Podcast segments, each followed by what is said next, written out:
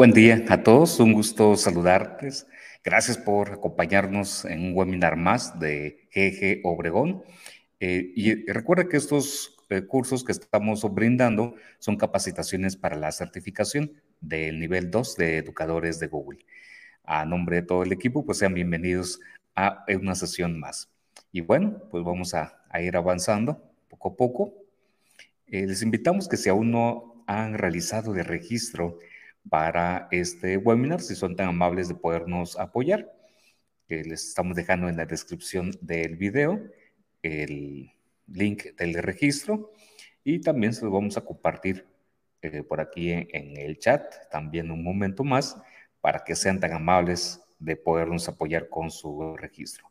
Recuerden que el registro, eh, sobre todo lo hacemos para eh, poder tener también la constancia del, la participación en estas capacitaciones, pero también nos van a ayudar para que aquellos de ustedes que deseen emitir o la, solicitud del certificado de participación, la constancia de participación, les podamos entregar también o enviar de manera electrónica el mismo. Bien, y avanzando un poquito más, ahí tienen en el chat el link del registro. Pues sean bienvenidos una vez más a estos webinars de capacitación.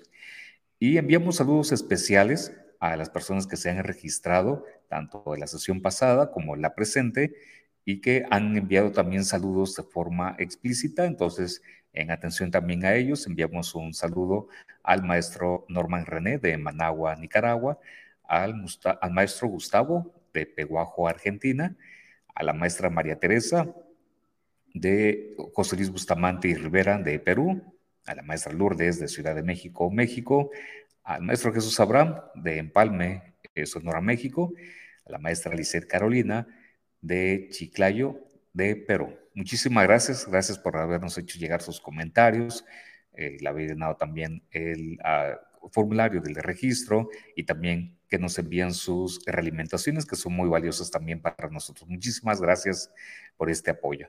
Y bien, pues miren, tenemos aquí la agenda. Empezamos con esta parte de unirse a la comunidad, el repaso de la unidad 5 y 6, el espacio de te invito a un café y calendario.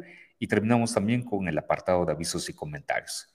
Les dejamos también aquí el link y lo colocamos en un momento en el chat del deck. Recuerden que el deck es la presentación de apoyo que estamos utilizando para estos webinars. Y aquí los escribimos un, en para que lo puedan tener. Eso es. Listo. Lo tienen en el chat. Ahí lo puede usted copiar y pegar en su navegador. Muy bien, y continuamos entonces con la parte de este protocolo. Pues sean bienvenidos a la comunidad de GG Obregón a nombre del staff eh, de la maestra eh, Patti, que el día de hoy se disculpa por un asunto personal y un compromiso personal, eh, pero también eh, nos acompañan y también backstage José Ángel, el maestro Rubén Omar. El día de hoy tenemos participación que nos ha ahí preparado una cápsula el maestro Martín Contreras y un servidor Javier Balán. Aquí tenemos al, al equipo del staff. Recordamos que puede visitar el website de ggobregón.org. Ahí podrán encontrar el material propio de la capacitación del nivel 2. Haremos la actualización ya por la tarde del día de hoy, después de, este, de esta capacitación, de los materiales que se estarán eh, brindando y recuerde que puede encontrar el material. Le comentamos que también vamos a dar de baja el portal de Tribe, de tal forma que a partir del primero de diciembre estará fuera ya esta plataforma, nada más para aquellos que suelen también utilizarlo, que también, eh, pues era un espacio donde compartíamos también tips y demás, pero como han cambiado ahí las políticas de Tribe, eh, creemos que no es pertinente y mejor vamos a concentrarnos en otras redes como la de Twitter, que sigue teniendo un crecimiento impresionante. Muchas gracias. Y también nos gusta que nos etiqueten, que nos compartan también eh, materiales, recursos. Entonces, les invitamos también a que puedan seguirnos por Twitter. Recuerden que también se puede unir por Google Groups y por ahí también enviamos los recordatorios de nuestros webinars, algunos otros mensajitos, tratando de no ser tan este, inoportunos con nuestros mensajes. Y recuerde que también eh, todo este material se encuentra albergado en el portal de Educadortec, gracias también al apoyo de Educadortec, que eh, hace posible este tipo de transmisiones y agradecemos también el apoyo. Recuerde que también puede seguir estas transmisiones vía podcast utilizando Anchor, Spotify, Google Podcast, Apple Podcast, Radio Public y Amazon Music. Y que también en el website podrá encontrar un apartado donde tenemos albergado los podcasts. También recuerde que GG Obregón pertenece igual al GG Global, en donde también tenemos un grupo destacado de educadores que comparten tips y también recursos para poder llevar adelante estos aspectos. Entonces, gracias por el, poder apoyar también a este grupo de maestros, a nuestra comunidad. Y también le recordamos que GG Obregón forma parte de GG Hispanoamérica. Invitamos a que visiten el sitio. Ahí también van a estar compartiendo recursos, novedades.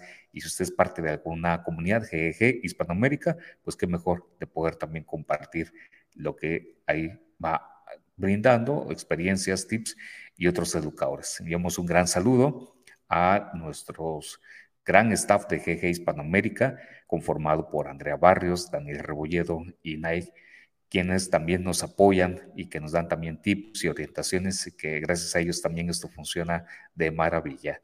Y también el grupo de mentores de GG Hispanoamérica, la maestra Roberta, el maestro Martín, el maestro José Antonio, la maestra Mariana, el maestro Gerardo y un servidor, quienes también estamos apoyando a esta gran iniciativa del grupo de educadores de Google a nivel Hispanoamérica. Pues bien, con eso estamos terminando la parte del protocolo de la bienvenida a la comunidad y vamos pasando entonces al repaso de la unidad 5 y 6 del Teacher Center. Recuerde que tenemos este enlace que es el que nos va a llevar de forma directa a eh, los contenidos del Teacher Center. Eh, y recordamos que también eh, pueden ustedes compartirnos sus dudas y preguntas en el chat, enviarnos también sus saludos, comentarnos desde dónde nos ven. Es un gusto que nos estén acompañando. Y aquí, este, muchísimas gracias al maestro Norman, que nos envía un gran saludo desde Managua, Nicaragua. Dice, atento a los webinars, aprendiendo mucho de ustedes. Muchas gracias para ponerlo en práctica en pro de la mejora del aprendizaje de los estudiantes. Pues muchísimas gracias, maestro. Gracias también por esa constancia y gracias también por sus palabras de ánimo que, nos alienta. Entonces, muchas gracias, maestro Norma. Aquí este, le enviamos también un mensaje. Eh, sí, porque también eh, esas eh, palabras que nos envían son como las palmaditas que necesitamos también de, de ánimo y para poder continuar el trabajo. Y esta actividad que sabemos que lo hacemos de docentes para docentes, lo hacemos porque queremos y porque creemos que aportando un poquito de lo que la vida nos ha dado, pues puede hacer que construyamos entre todos un mundo mejor. Bien, continuamos. Eh, recuerde que también tenemos este otro enlace, go.ggobregón.org, diagonal edu-medio N2, para poder ir directamente al temario de los contenidos de esta capacitación que estamos visualizando. Muy bien, y avanzando. La sesión pasada, si ustedes recuerdan, fue muy intensa y fue muy interesante. Sin embargo, únicamente abordamos los contenidos de la unidad 4. Entonces, ahora vamos a entrar con la unidad 5, que se titula Interpreta y analiza los datos de los alumnos, y pasaremos también a abordar los contenidos de la unidad 6, que se titula Organiza tu clase y tus materiales escolares de forma más eficaz.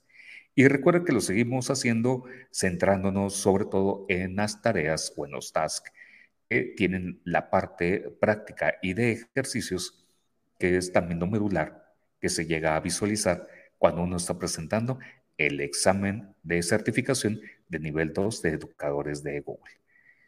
Le recordamos también que tenemos un espacio de preguntas y respuestas. Hemos creado esta hoja de cálculo Dejamos también el, enlace para que puedan también eh, visualizar. Y por aquí vamos a ponerlo como un recordatorio. El documento para las preguntas o comentarios. Y recuerde que cuando usted eh, Utilice el link, ahí lo tienen en el chat. Aparecerá un momento. Les va a pedir una clave. La clave que les hay que introducir es nivel 2, todo junto con minúscula, para que entonces les lleve a este apartado. Y entonces aquí escribimos nivel 2, ¿ok? Enter. Y recuerde que en este apartado usted va a poder, eh, le pedimos su apoyo, pues nada más para ubicar su nombre, su email, la pregunta y en el transcurso de la semana brindamos la respuesta. Dejamos también algunos enlaces útiles que pueden ser de apoyo, por si lo considera pertinente, y pues listo. Muy bien, y entrando entonces en materia. La unidad 5 que se titula Interpreta y analiza los datos de los alumnos, visualizamos el siguiente eh, contenido. La parte de la introducción, visualice los resultados rápidamente. Y aquí en esto es el enlace para el tema de hojas de cálculo. Analice grandes conjuntos de datos. Acelere el aprendizaje con ciclos de reacción más cortos para luego finalizar con la revisión de la unidad.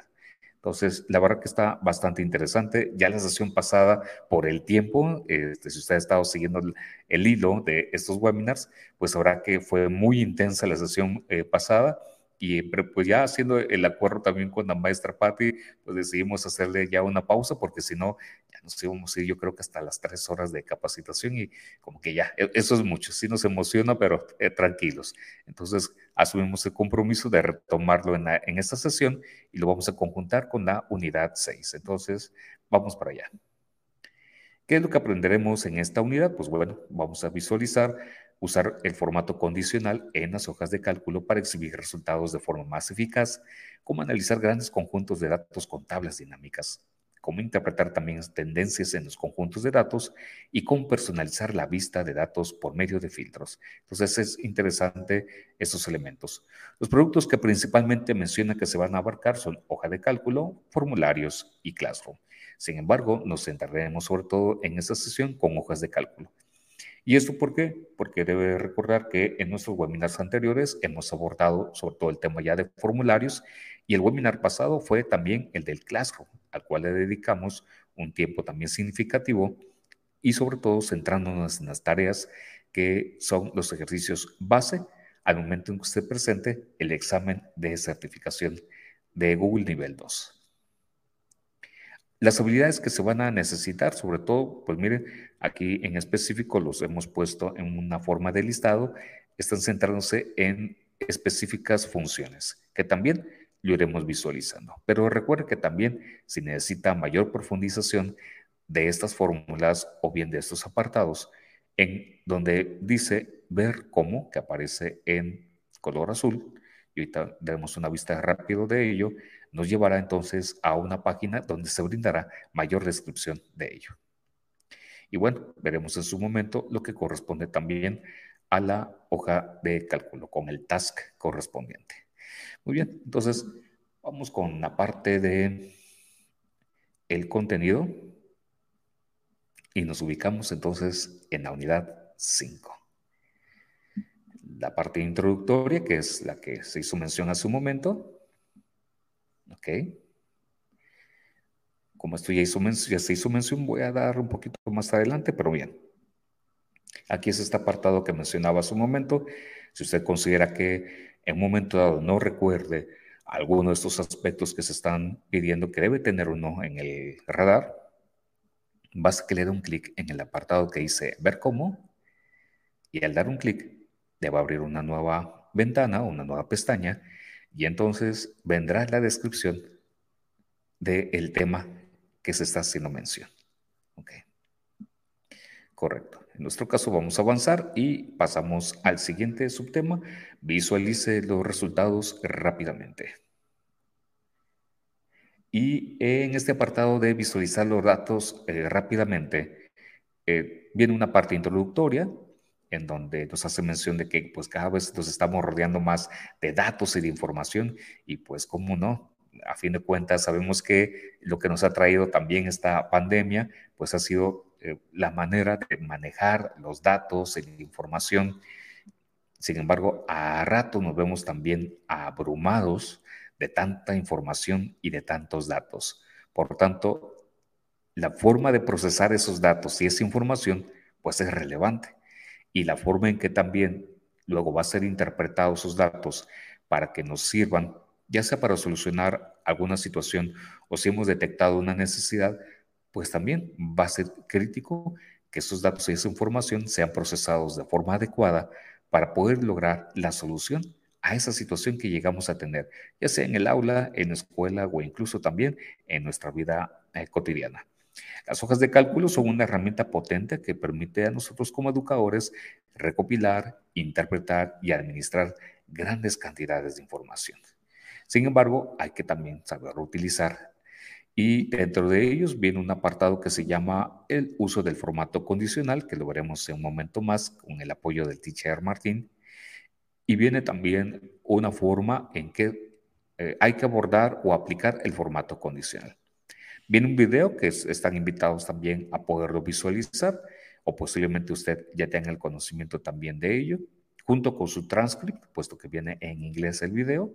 Ahí recuerde que basta que se le dé un clic al apartado de ver la transcripción.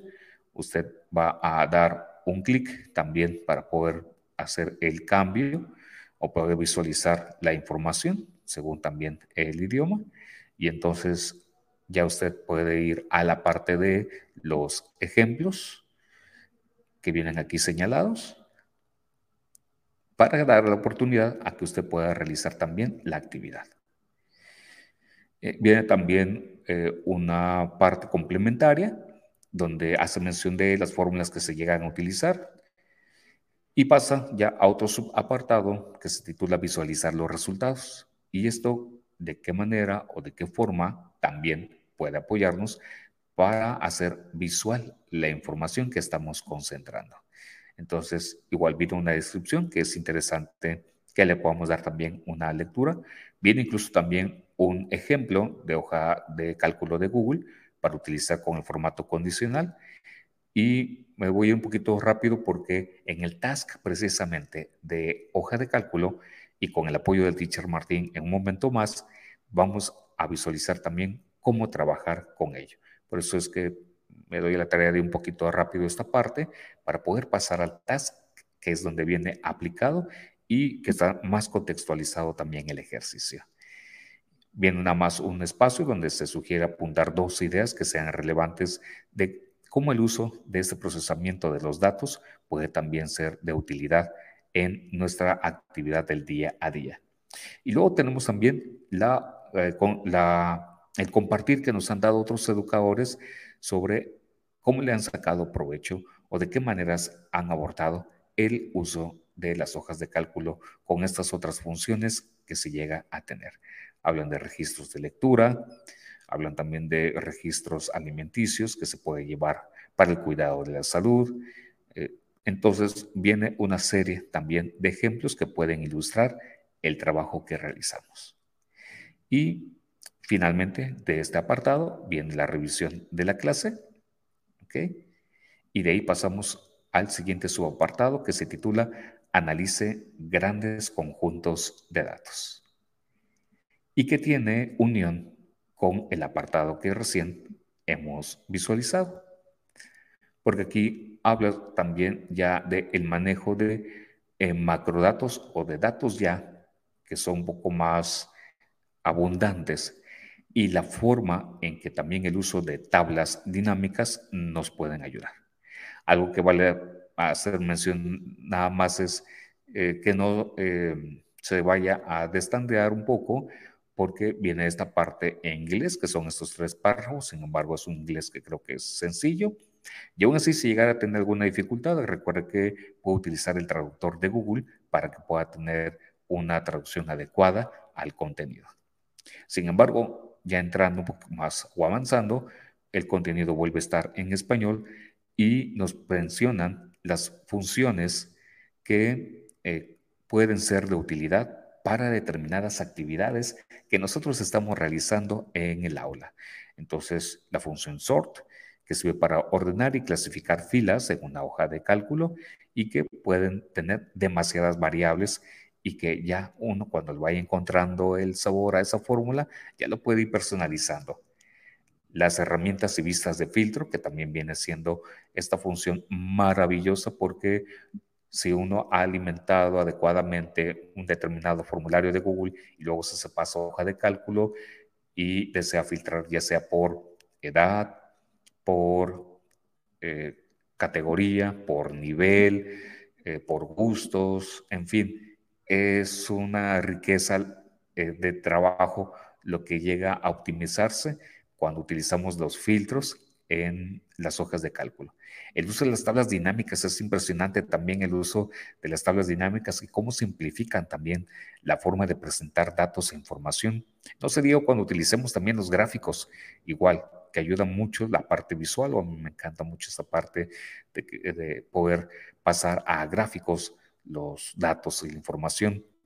La función contar y que eh, va a mostrarnos información eh, exacta a partir también de unos criterios que lleguemos a establecer, lo mismo que la función sumar que también nos da información en base a criterios que establezcamos. Y luego se presenta una situación o un ejemplo de lo que podemos también realizar. Eh, aquí nos están dando un caso eh, donde hacen uso precisamente de la hoja de cálculo de Google, sin embargo, con las funciones mencionadas hace un momento. Nos piden incluso que también podamos abrir una copia de una plantilla, pero igualmente me voy un poquito rápido en ese sentido porque igual en el task de hojas de cálculo de, Google vienen mencionados también esos elementos. Piden también un apartado para poder consultar las ideas de el ejemplo que también se ha mencionado a partir del caso expuesto y finalmente la revisión de la clase. Entonces, la verdad que, está bastante bien. Y ya viene otro apartado que se titula Acelere el aprendizaje con ciclo de reacción más cortos, que aquí ya empezamos un poco a cambiar el tópico, puesto que ya nos empiezan a mencionar que podamos cubrir con otro tipo de actividades y con otro tipo también de eh, iniciativas las formas de poder reforzar el aprendizaje y creo que podemos eh, hacerlo bastante bien a partir de lo que hemos aprendido en el trabajo en la pandemia. Ya se habla también de formularios de Google y de Classroom, pero este apartado, si ustedes gustan, lo vamos a retomar en un momento más, porque queremos ir avanzando un poco para ahora sí caminar hacia el tema del task, en donde vamos a ver de manera práctica los elementos que se mencionaron hace un momento. Entonces vamos a dejarles también el enlace del task por aquí, en el mismo chat. Link del task.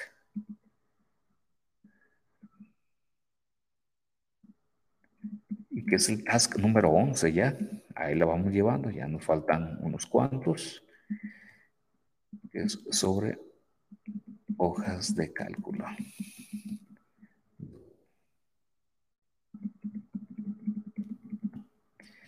Bien, ahí lo tienen ustedes en el chat. Recuerda que también si tienen alguna pregunta, duda, comentario, por favor, puede hacernosla llegar ahí en el chat, sus saludos incluso, o de dónde nos está visitando, es un gusto también para nosotros. Muy bien, entonces recuerda que al darle un clic al task, o al link que les hemos compartido, le va a llevar a la vista en formato PDF, donde vamos a poder encontrar el task. ¿Ok? Y ahí podremos visualizar las habilidades que hay que dominar. ¿Ok? Recuerda que también, como lo hará mención ahorita el, teacher Martín, eh, cada uno viene acompañado de un enlace que lleva también a una página donde se aborda con mayor detalle lo que hay que realizar las habilidades que también se debemos de, dominar en cuanto también a estos otros elementos y aspectos. Un pequeño intro también de las hojas de cálculo para qué se puede utilizar. Y entonces ya empiezan las tareas de las hojas de cálculo de Google. Entonces, nomás para que visualicemos que en este caso son cinco tareas las que vamos a tener para el task sobre hojas de cálculo de Google. Y aquí voy a dejarles con el teacher Martín, que nos ha preparado este material. Entonces, pues adelante.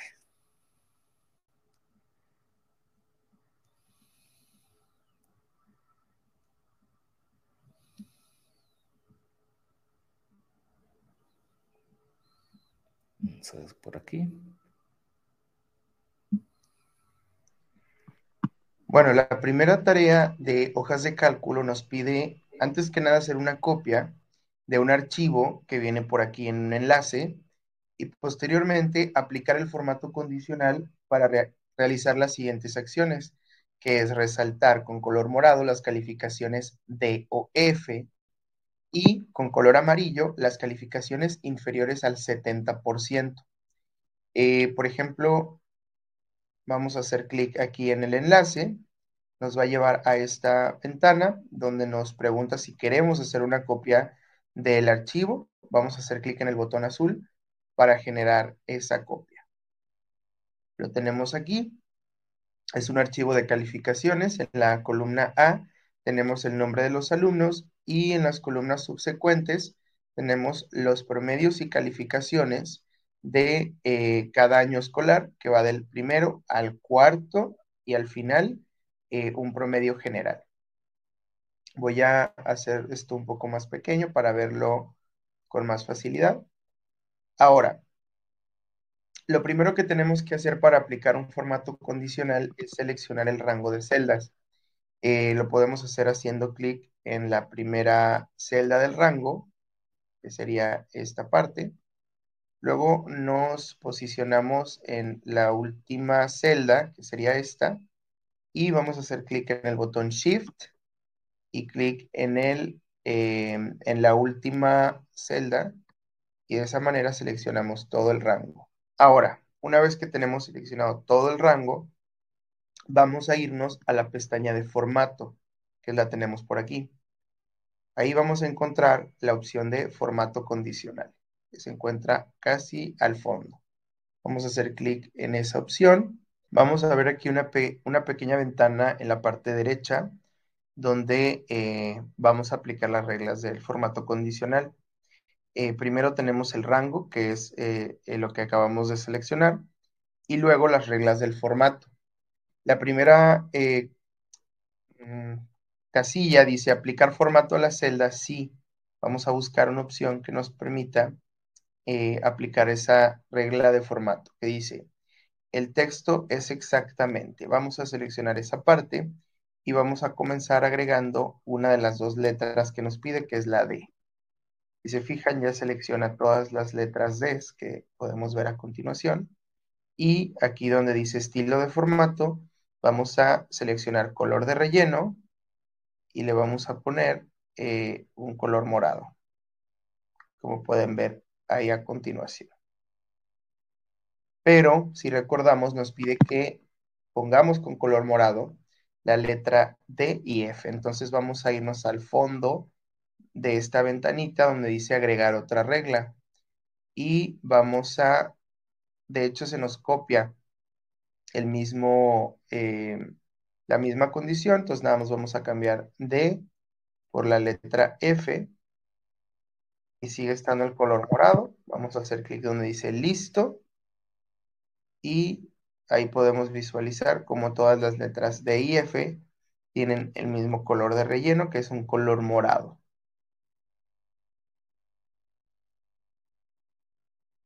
Vamos a eh, proceder con la siguiente parte que dice con el formato condicional resalten amarillo las calificaciones inferiores al 70%. Entonces vamos a eh, irnos a reglas de formato condicional. Supongamos que esto se cerró eh, después de un tiempo queremos volver y aplicar otra eh, regla de formato. Lo único que tenemos que hacer es igual, irnos a la parte de formato, que arriba, luego formato condicional, y aparecen las reglas que tenemos activas. Ahora lo que tenemos que hacer es resaltar eh, las calificaciones inferiores al 70%, entonces vamos a, clic, hacer clic, perdón, donde dice agregar otra regla tenemos que seleccionar de nueva cuenta el rango de celdas, que eran, si se acuerdan, de esta a esta. Muy bien. Le damos clic aquí en aceptar. Y ahora vamos a poner eh, que queremos resaltar las celdas donde el valor sea eh, inferior, o sea, menor que, por aquí está, menos de 70. Y lo vamos a poner con amarillo. Lo tenemos por aquí en color de resaltado. Si se fijan, tenemos resaltado todas las calificaciones que sean menor que 7. Hacemos clic en listo, cerramos y ahí podemos visualizar todas las calificaciones resaltadas, tanto las letras como los números. Pasamos a la tarea número 2 que nos pide abrir una hoja de cálculo en hojas de cálculo de Google, seleccionar una o más celdas en las que queramos crear una lista desplegable y por último hacer clic en datos y luego en validación de datos. En un cuarto paso nos pide elegir una de las opciones junto a criterios, lista a partir de un rango, elegir las celdas que se incluirán en la lista y al final lista de elementos donde vamos a ingresar los elementos separados por comas y sin espacio. En la hoja de cálculo que ya tenemos abierta, que es esta, lo que voy a hacer es ah, crear una hoja nueva. Eh, vamos a seleccionar, por ejemplo, suponiendo que esta es una, mm, esta es una tabla donde tengo, por ejemplo, el nombre del alumno. Vamos a poner aquí en la primera tabla. Luego tengo el grado, el grupo y, eh, no sé, la calificación, por ejemplo. Vamos a suponer que eh, en esta tabla yo lo que tengo es, eh, pues, tres grados, ¿no? Primero, segundo y tercero. Y tres grupos, A, B y C. Entonces, en lugar de estar cada vez yo poniendo, por ejemplo, 1, 2, 3, voy a seleccionarlo de una lista. Entonces, vamos a seleccionar, por ejemplo, todas las eh, celdas donde quiero agregar esa lista desplegable por grado. Entonces, una vez seleccionadas esas celdas, vamos a eh, hacer clic donde dice datos y por ahí nos vamos a encontrar eh, con una opción casi al fondo que dice validación de datos. Vamos a hacer clic ahí. Luego eh, se abre esta pequeña ventana que dice validación de datos. Nos muestra el intervalo que tenemos seleccionado y aquí dice criterios. Vamos a seleccionar aquí lista de elementos, donde dice lista a partir de un intervalo, lista de elementos. Y acá en esta casilla vamos a ingresar cuáles son esos elementos separados por una coma. Por ejemplo, 1, 2, y 3, que son los tres grados que yo tengo. Vamos a hacer clic en guardar y si se fijan, todas las celdas aparecen con una pequeña flecha en la parte derecha. Y si yo hago clic, voy a tener los tres grados y ya voy a ir seleccionando, por ejemplo, bueno, voy a copiar los eh, mismos nombres de acá. Pues vamos a suponer que esos son los alumnos. Y, por ejemplo, el primer alumno, vamos a ponerle que está en primero, segundo, tercero. Vamos a agregar otra en el grupo, por ejemplo. Igual seleccionamos el rango de celdas, vamos a formato, eh, perdón, a datos, validación de datos y en criterios ponemos lista de elementos y vamos a poner nada más A, B, y C. Guardamos y tenemos ahí, por ejemplo, el primer alumno está en primero, vamos a decir B. Y ya le ponemos, la calificación. La siguiente tarea eh, nos pide seleccionar múltiples pestañas en una hoja de cálculo y realizar las siguientes acciones básicas. Ocultar o borrar todas las pestañas seleccionadas, duplicar todas las pestañas seleccionadas y cambiar el color de todas las pestañas seleccionadas. Bueno, nos vamos a ir a la hoja de cálculo que ya tenemos abierta la tenemos por acá. Y lo que voy a hacer es lo siguiente. Voy a eh, seleccionar em, las dos hojas que ya tenemos. ¿Y cómo podemos seleccionar una o dos hojas y realizar acciones sobre ellas en lugar de tenerlas una por una? Pues lo que puedo hacer es em, hacer clic en el botón, en el botón control de mi teclado y hacer clic en las diferentes eh, hojas o pestañitas que tenemos acá abajo y después con el botón eh, control aún seleccionado pues realizar la acción que yo quiera, por ejemplo, duplicar las hojas. Entonces, si se fijan, ahí ya tengo eh, una, una eh, copia de las hojas 1 y 2. Entonces, también puedo seleccionar, por ejemplo, 2 y con el botón control las puedo mover hacia el final de esta manera.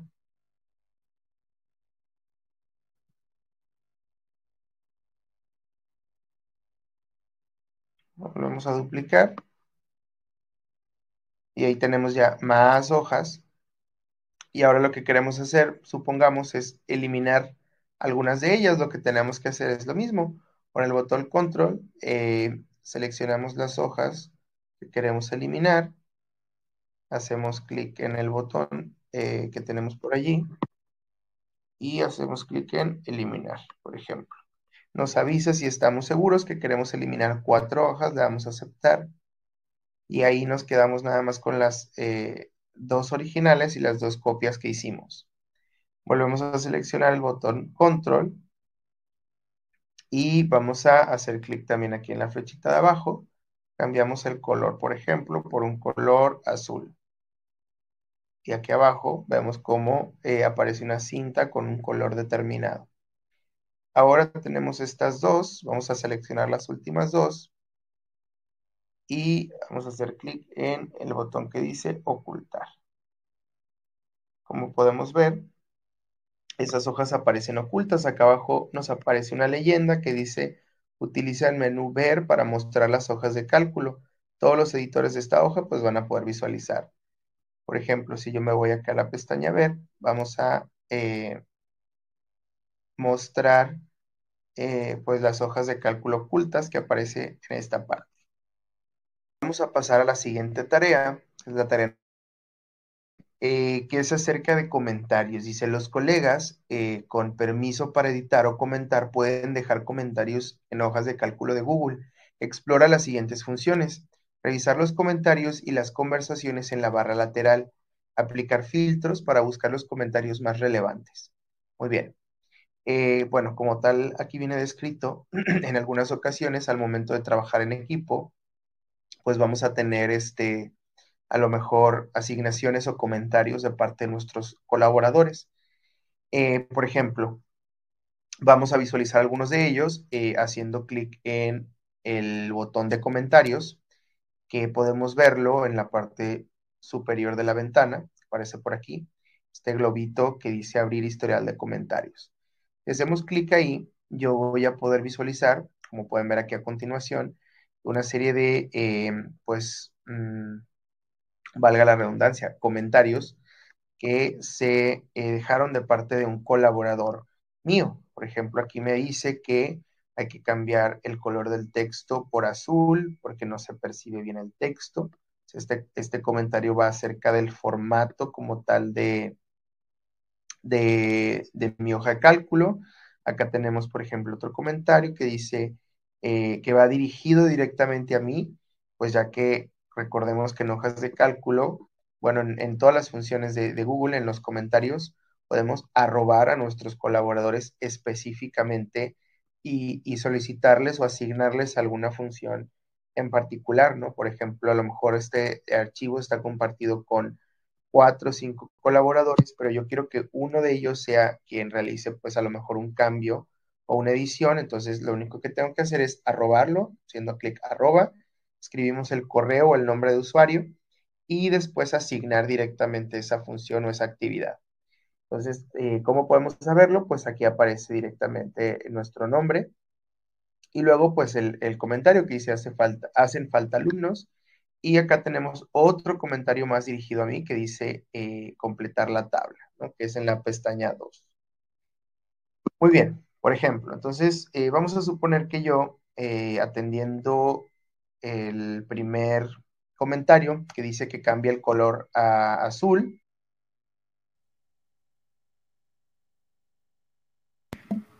Perdón por la interrupción. sin embargo, nos están haciendo mención eh, también por alguno de nuestros canales de comunicación que está viendo, eh, que están viendo con un defrost el, el video que nos preparó el teacher Martín. Entonces, si permiten un momento, vamos a hacer un pequeño ajuste para hacer un cambio.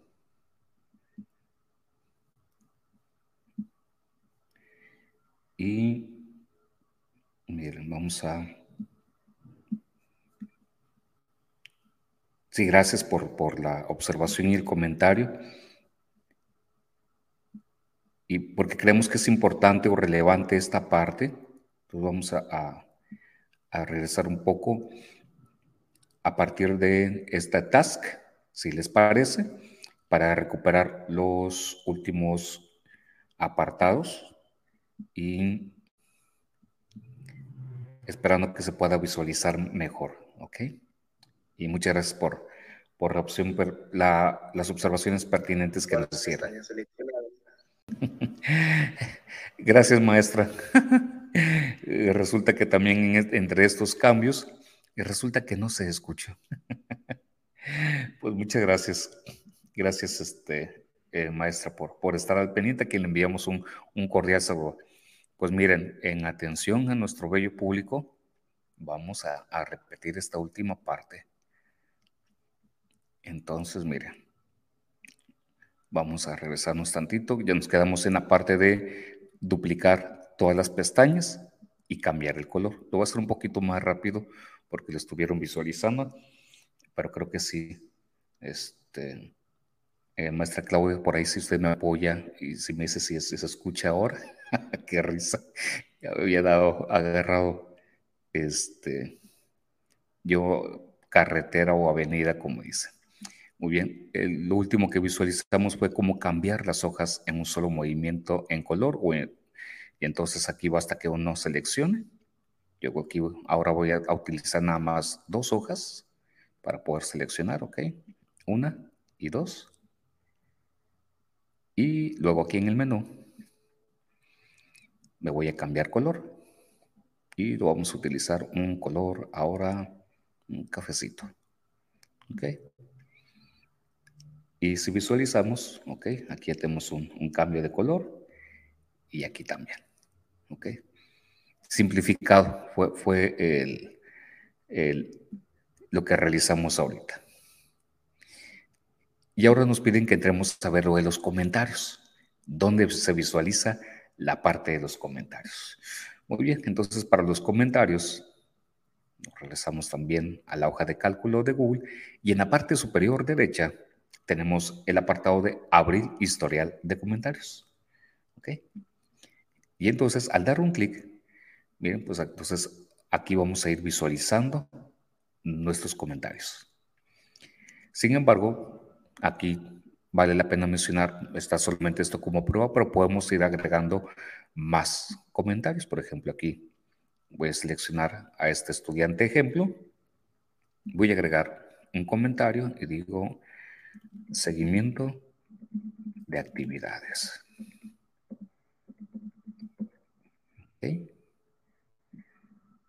Como este otro estudiante, y digo atención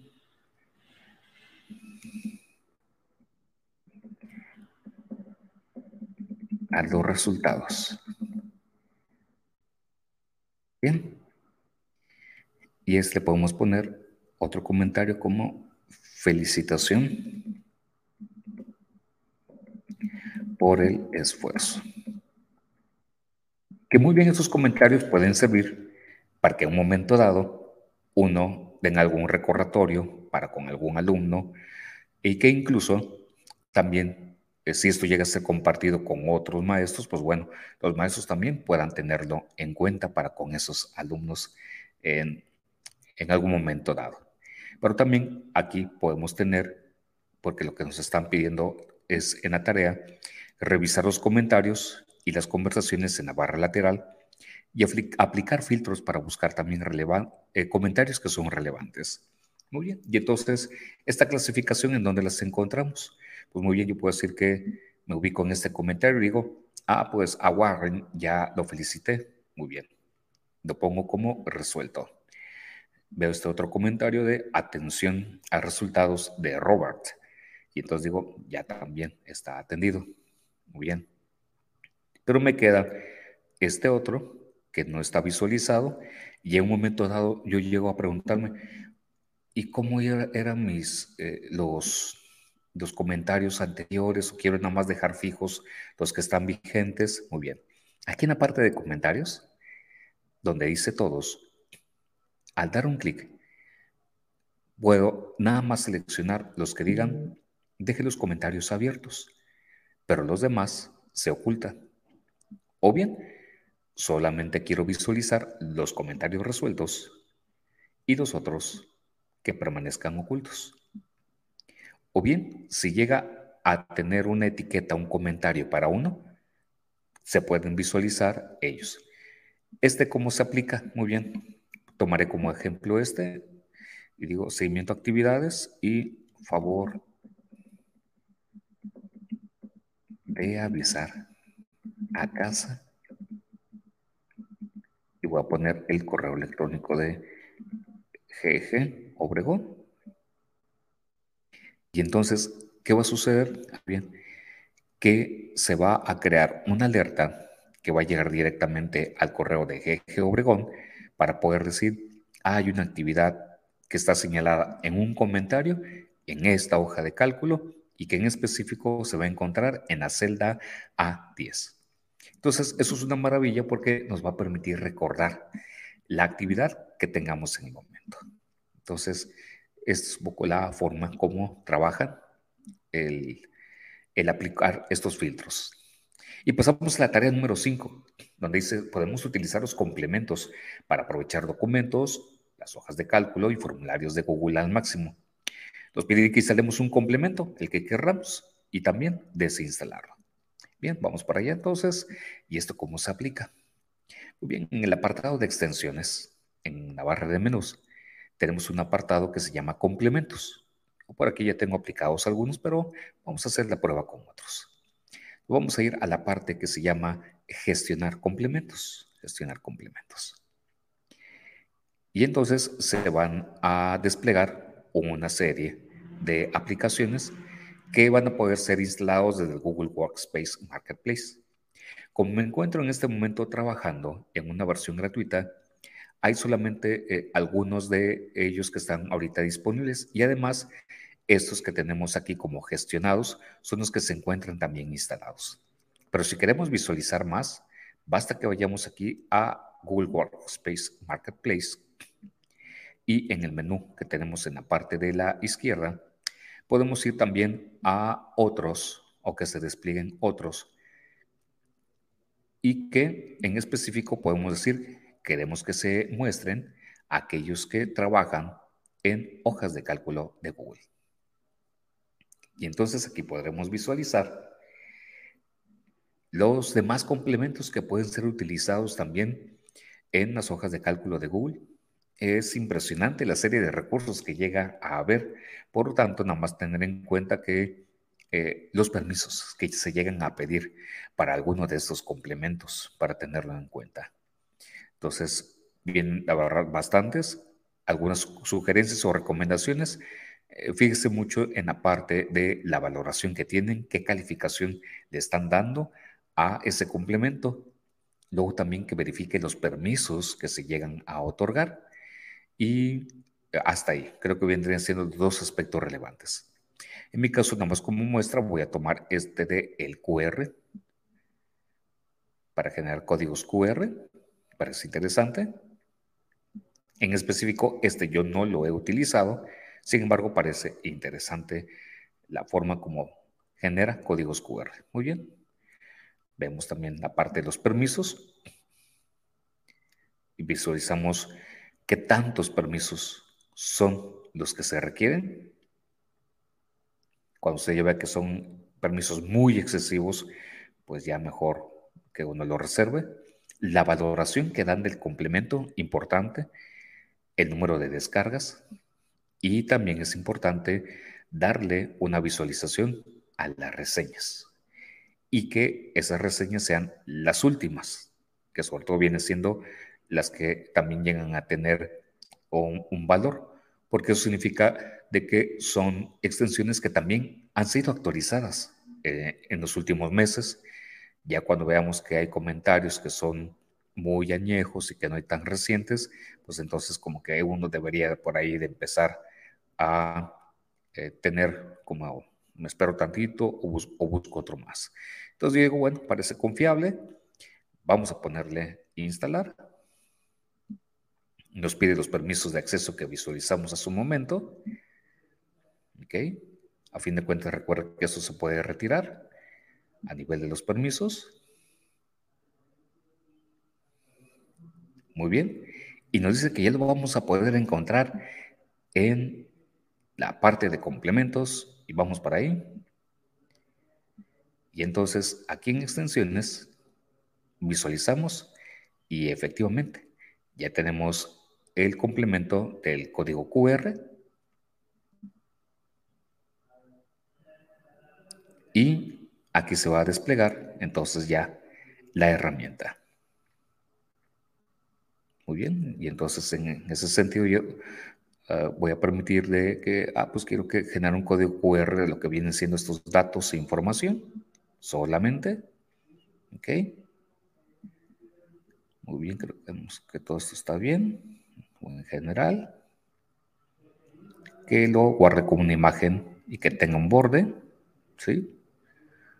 Un acortador, mm, mm, mm, lo dejo ahorita activar, y que genere. Ajá. En una columna. Ok, hay que seleccionar.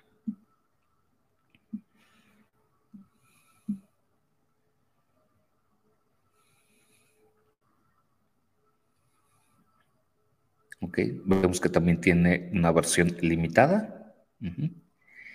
Y por aquí ya me está apareciendo a mí un aviso de que se ha generado el código QR. Vamos a ver. Y daremos oportunidad. Aquí va el proceso. Y como vieron, fue muy sencillo la instalación de lo que corresponde a este complemento. Pero también nos piden que hay que desinstalarlo, porque así viene también en la tarea.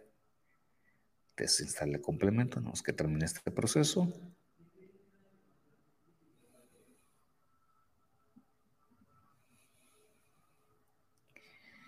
Y vamos a ver.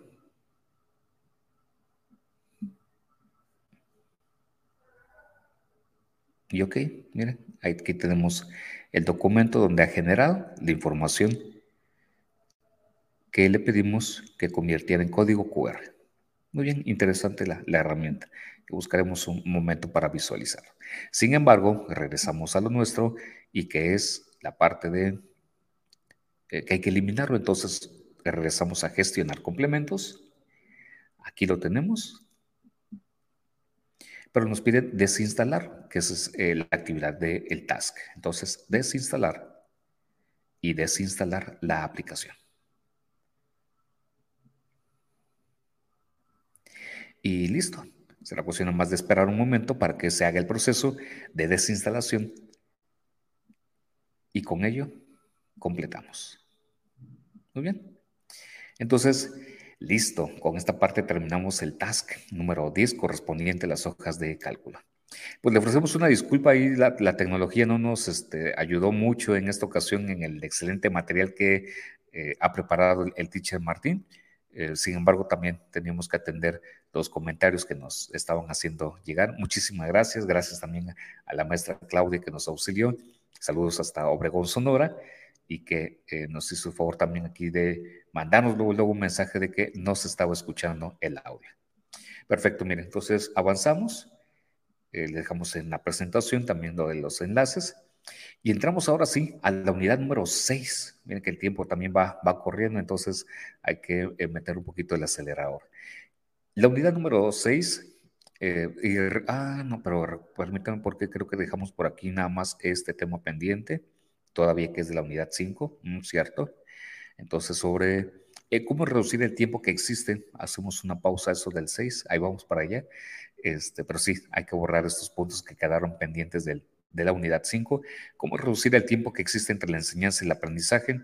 Como se comentó hace un momento, aquí sobre todo la parte de los contenidos, nos hace mención del el uso también de algunas otras herramientas y recursos que vienen siendo de utilidad. ¿Como cuáles?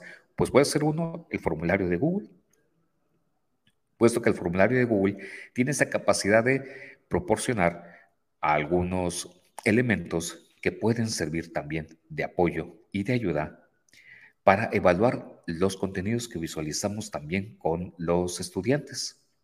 Y recuerden que es tan flexible el formulario de Google que uno puede hacer uso de imágenes, videos y otros elementos para poder propiciar evaluaciones formativas que nos ayuden a reflejar mejor los resultados también de los estudiantes.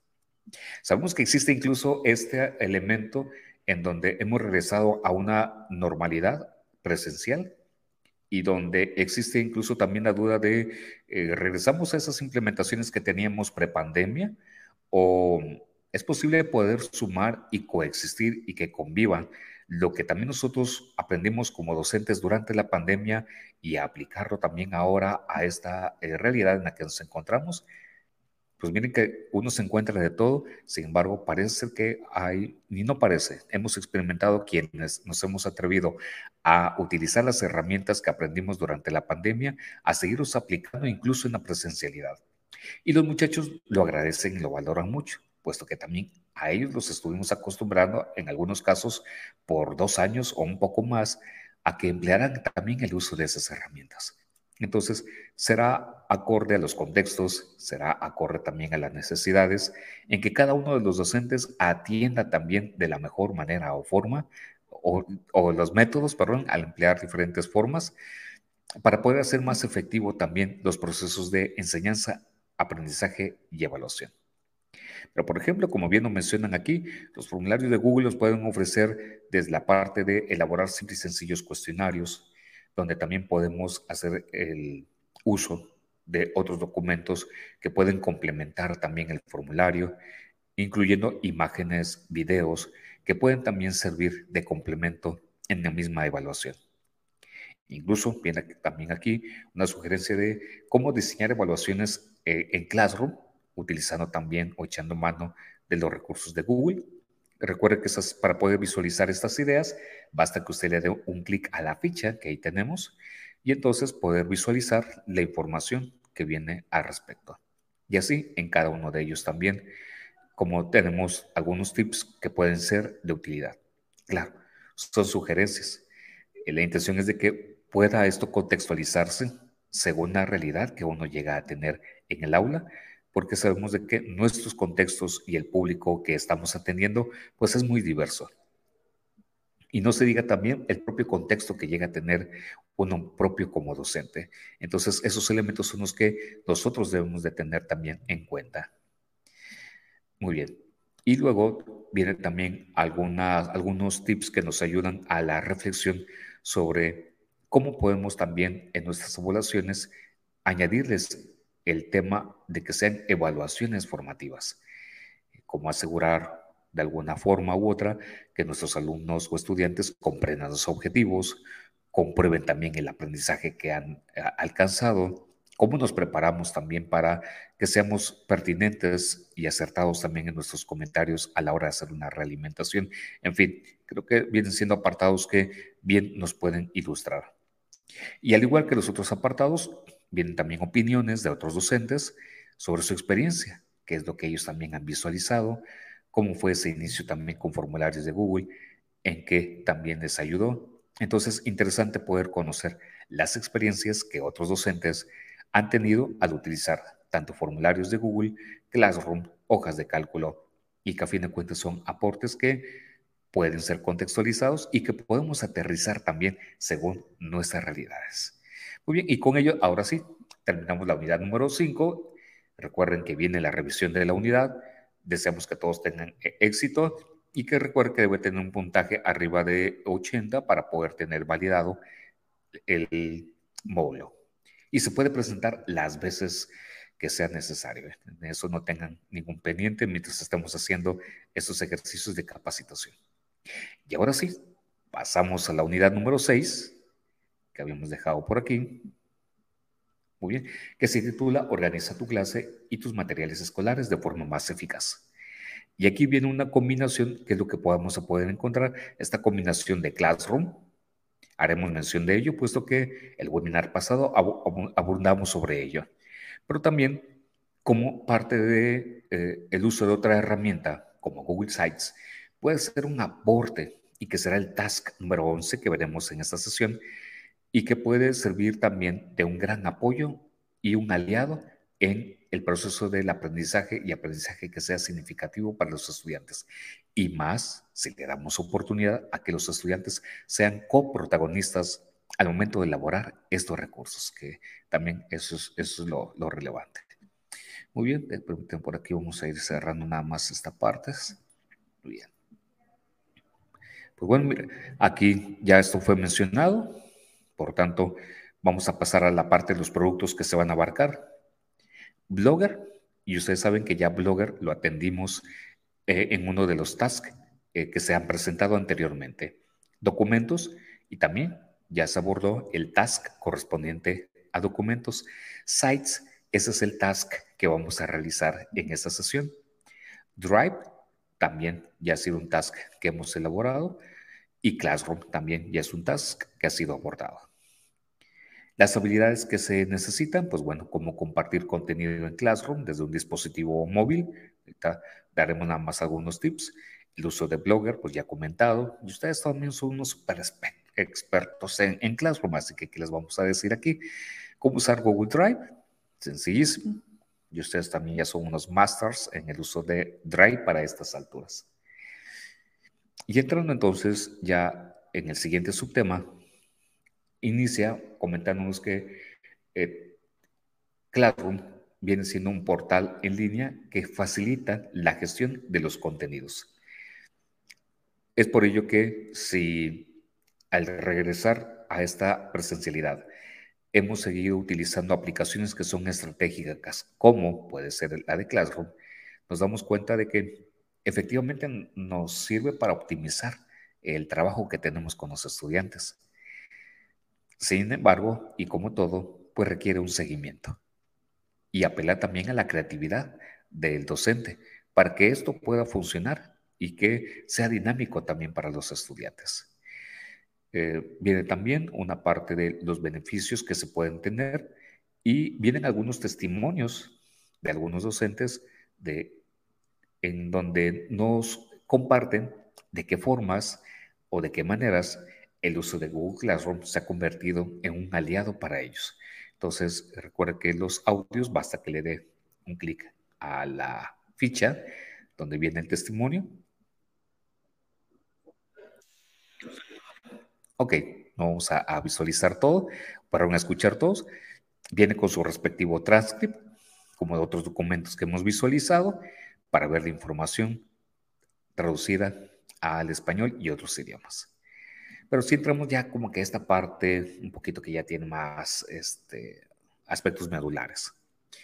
Eh, nos comentan, por ejemplo, que antes de configurar las clases individuales en Classroom, debemos evaluar la estructura de esta herramienta, ya que va a ser también el portal principal. Y en esto me permito también, al momento de decir evaluar la estructura de la herramienta, es que visualicemos también de qué formas queremos organizar el contenido. Hay ocasiones en las cuales he encontrado algunos classroom en donde hay una, eh, no hay una muy buena organización y eso puede confundir incluso a los estudiantes. Y aquí nada más el tip o la recomendación vendría siendo eh, que tratemos de organizar los contenidos de manera que incluso le dé gusto al estudiante poder entrar a un classroom, aunque sabemos que visualizar y venderle la idea a que un estudiante entre a un classroom y se enamore de ello es complicado, sí, es cierto. Sin embargo, no perdamos la esperanza, no perdamos la esperanza. Este, sí, sí, sí se puede, pero hay, hay, que tener ahí un poquito de, de paciencia. Como por ejemplo, voy a tomar aquí como muestra, visualizo si este es el caso. Sí, pudiera ser. Y recuerda que tenemos el apartado de eh, las tareas. Tener organizado por tareas eh, puede ayudar.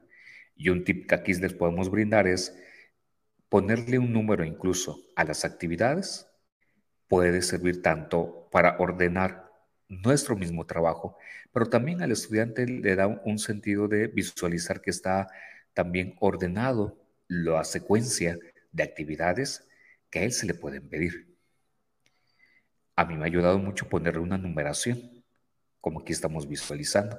Sin embargo, también podemos utilizar otro tipo de tips, por ejemplo, como visualizar por aquí. Muy bien, aquí tenemos este otro, en donde se puede acompañar de algún icono significativo el título del tema, aunado también a la secuencia numérica, o puede ser con textos, con letra orden alfabético, como se vea mejor, pero el hecho de, darle una vista donde se muestra que está con una mejor organización, la misma información que nosotros estamos dando, le da al estudiante también una visualización de que va a poder encontrar el mismo en un lugar más ordenado el material que estemos publicando en Classroom. Claro, sabemos de que los estudiantes que no nos dan batalla, los estudiantes que son muy cumplidos, a lo mejor esto no va a ser mayor dificultad. Sin embargo, hay de todo en esta vida. Y recuerden que aquí estamos pensando en nuestros estudiantes que más dificultad llegamos a tener en un momento dado.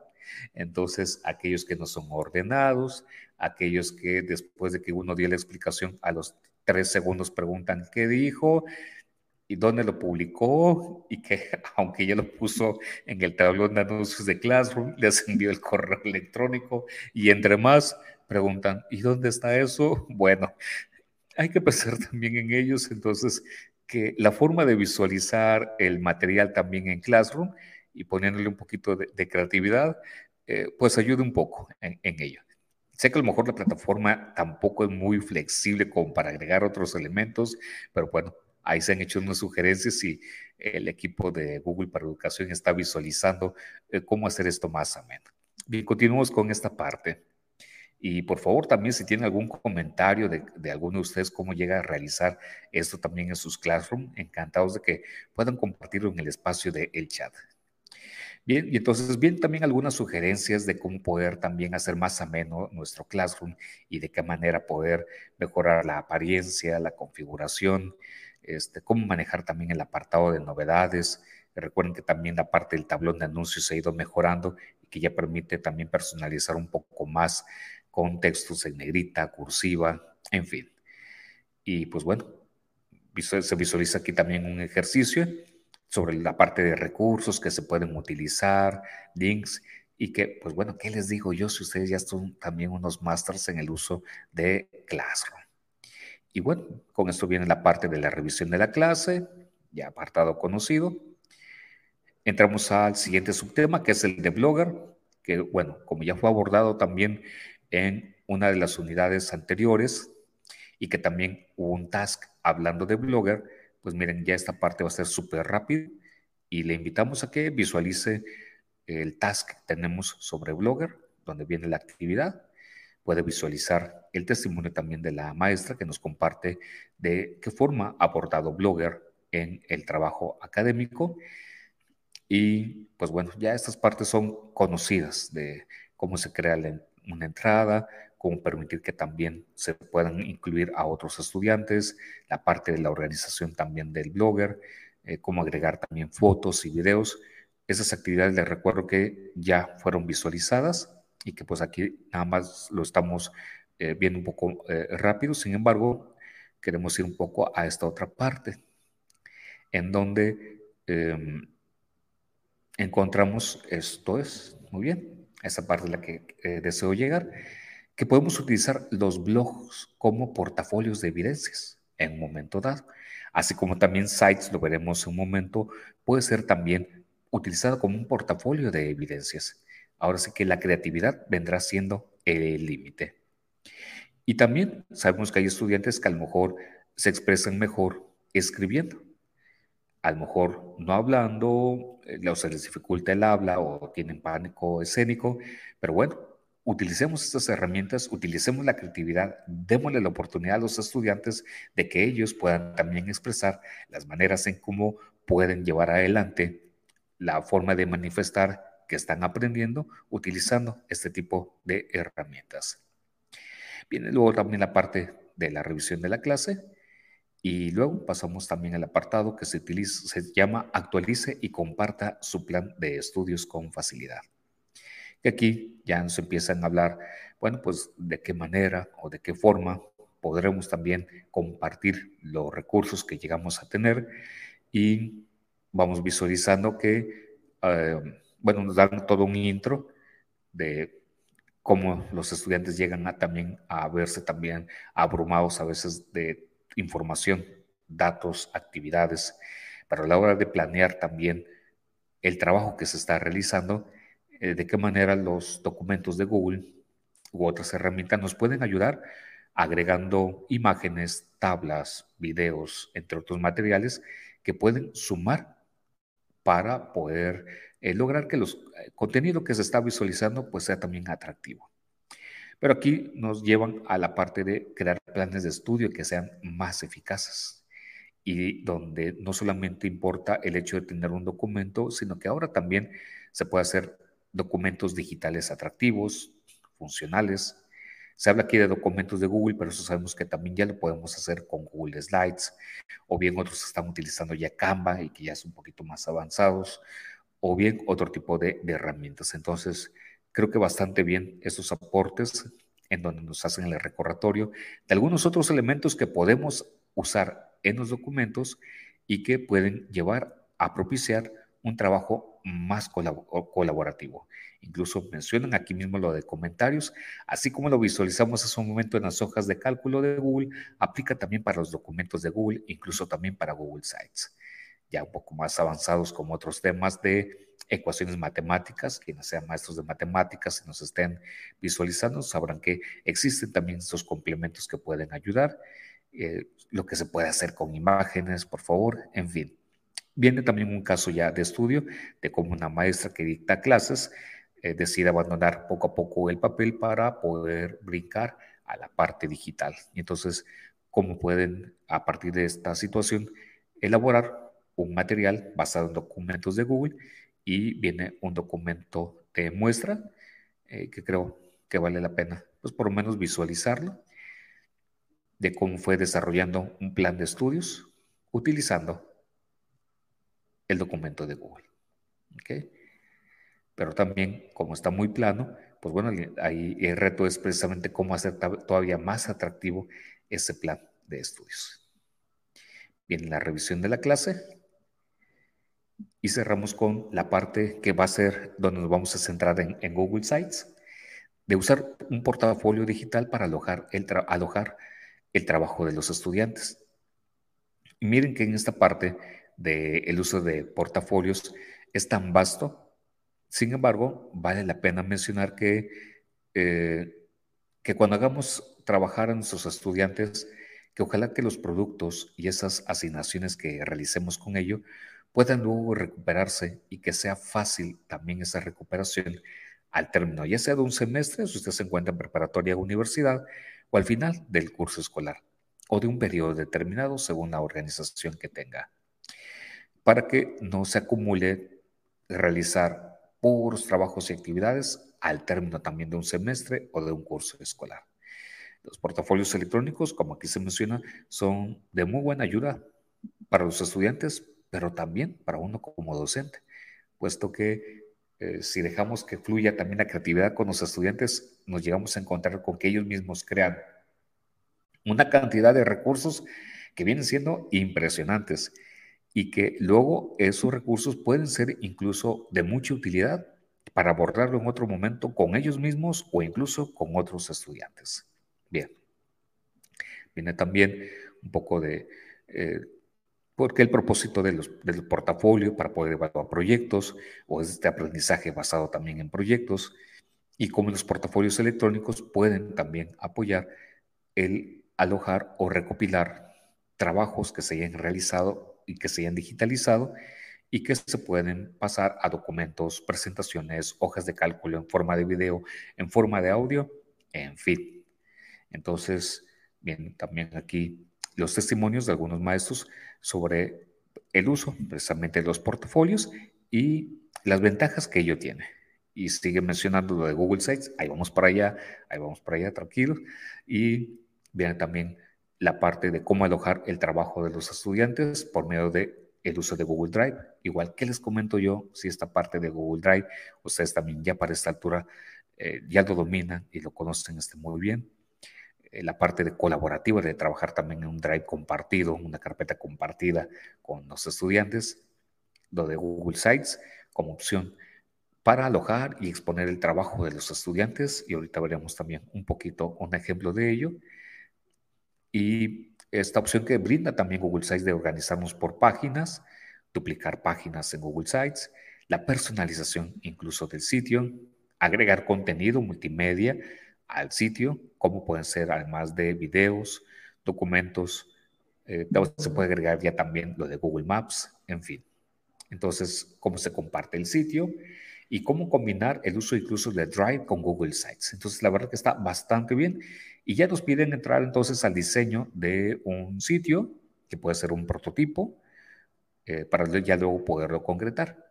Y entonces siempre es bueno tener algunas preguntas bases que nos sirvan como orientador al momento de crear un sitio, porque crearía uno un sitio, con qué contenido, qué tipo de contenido, cuál va a ser la estructura, cuántas páginas va a tener, si es que son varias, va a ser colaborativo, habrá contenido multimedia, eh, cómo se va a lograr que se conozca el sitio una vez que sea completado, que sea terminado. Entonces, creo que bastante, bastante bien. Entonces, eh, cierra ya con la revisión de la clase, que esta parte ya la conocemos, y la revisión de la unidad número 6.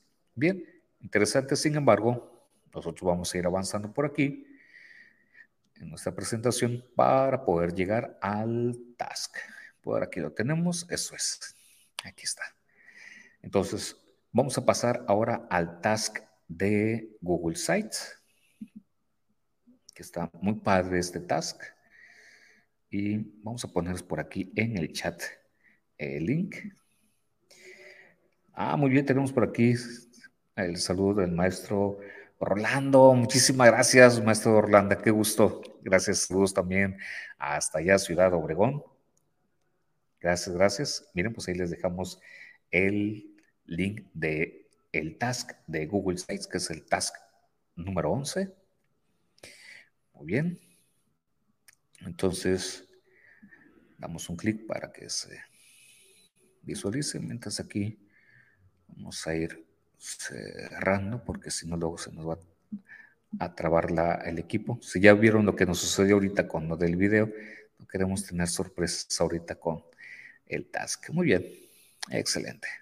Es un poquito más grande este. Y muy bien. Entonces, aquí tenemos el task número 11. ¿Qué habilidades se piden que tenemos eh, que tener presente o en el radar cuando veamos el tema de Google Sites?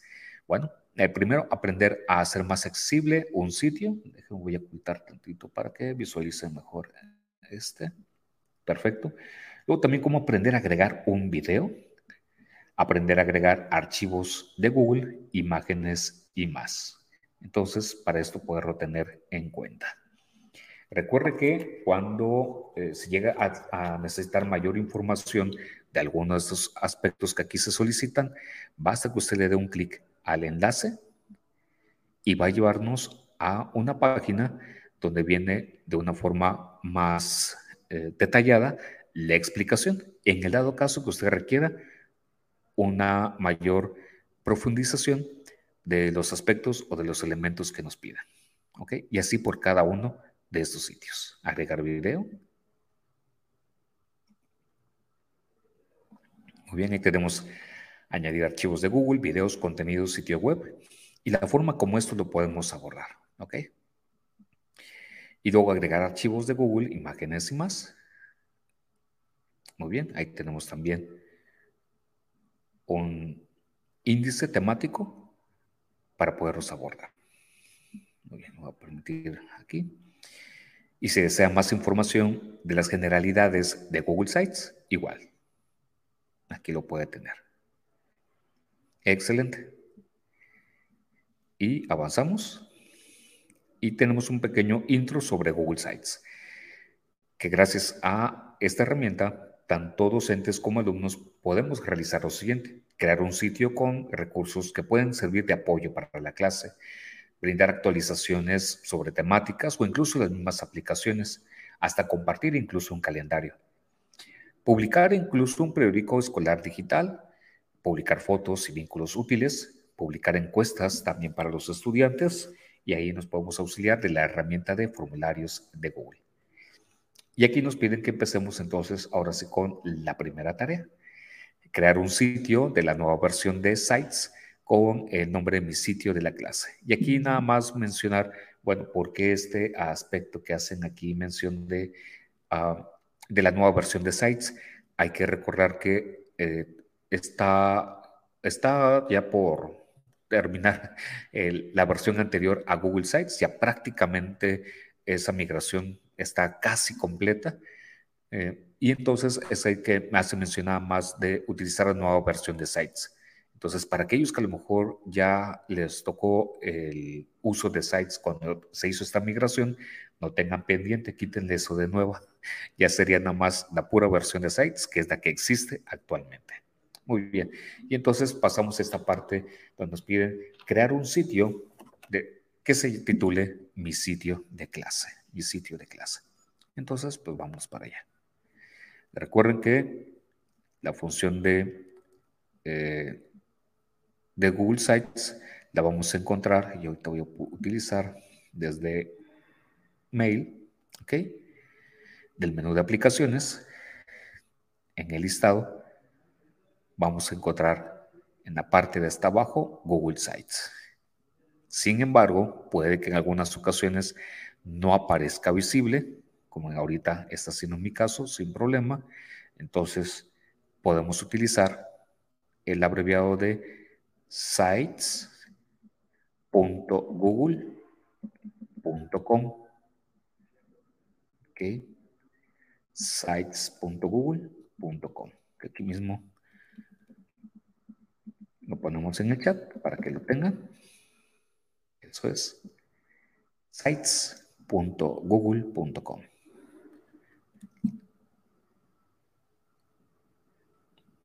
para aquello de que llegue a suceder que al entrar al menú de aplicaciones no visualice el icono de Google Sites.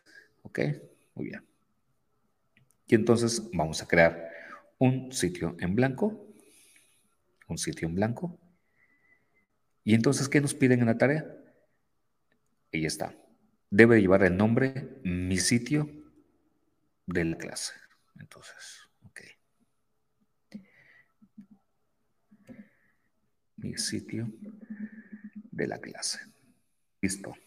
Palomita, ahí lo tenemos. Por aquí vamos a quitar este. Vamos a ocultar un poco el presentador para que vean mejor la pantalla. Ok. Luego, crear tres páginas que incluyan lo siguiente. Calendario de la clase, trabajo de los alumnos y acerca de mí. Van a ser los títulos que van a tener estas tres páginas. Muy bien.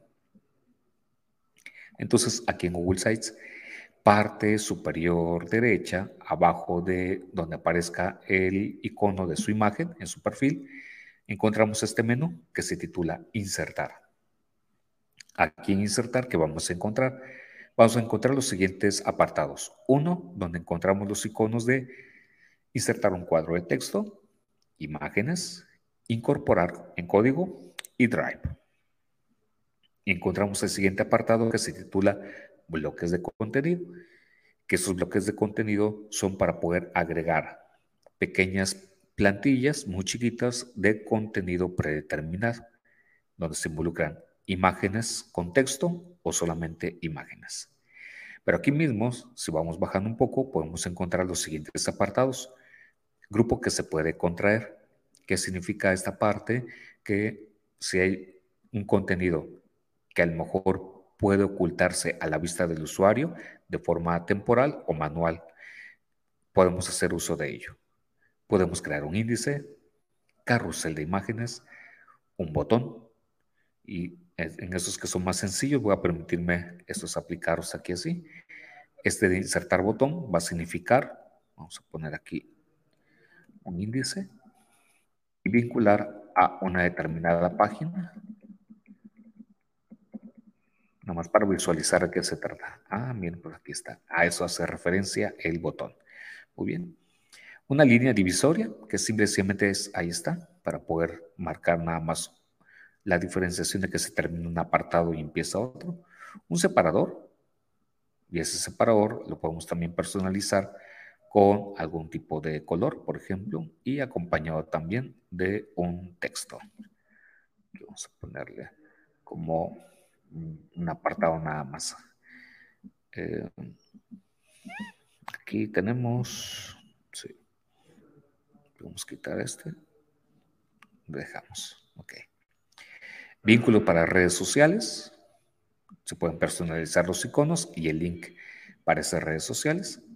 Un marcador de posición, que es para poder agregar también contenido, ya sea para cargar un propio archivo, seleccionar una imagen, un archivo de Drive, de YouTube, calendario, mapas, ¿ok? Pero también podemos agregar contenido directo de YouTube, calendario, mapas y de los documentos de Google. Documentos, presentaciones, hojas de cálculo, formularios y gráficos. Bien, todo eso viene en este primer apartado de insertar. Pero luego tenemos el de páginas, que ese es el que vamos a trabajar en un momento, y luego también los temas. Recuerden que también esto es interesante lo de los temas porque podemos hacer un cambio y es que todavía se puede personalizar. ¿Ok? Ahí está. Los tipos de temas para borrar en la clase. Y en este caso voy a dejar este como una muestra. Y vamos entonces ahora a páginas. Y para agregar páginas, entonces cómo se realiza este proceso. Bajando aquí en este apartado de páginas, tenemos este icono con un círculo y con un signo más. Al darle, al posicionar, al posicionar el puntero del mouse, nos va a desplegar estas cuatro opciones. Crear una página nueva, o bien una página con vínculo, o bien la incorporación de una página completa que tengamos en otro sitio, o bien una nueva sección de un menú. Bien, en este caso nos han pedido insertar una nueva página y esa nueva página nos han pedido que se llame calendario de la clase. Calendario de la clase. Sugerencia o recomendación, cuando en el examen de la certificación le pidan es que tiene que poner el nombre tal cual como calendario de la clase, por favor apéguese así tal cual como viene la información porque en eso sí son muy escrupulosos la revisión de eh, la evaluación por parte del sistema, porque está automatizado también esa parte. Muy bien, listo. Ahí tenemos el primero y si ustedes se fijan, aquí ya se está visualizando a un lado de página principal calendario de la clase. El siguiente, acordamos que es trabajo de los alumnos. Trabajo de los alumnos.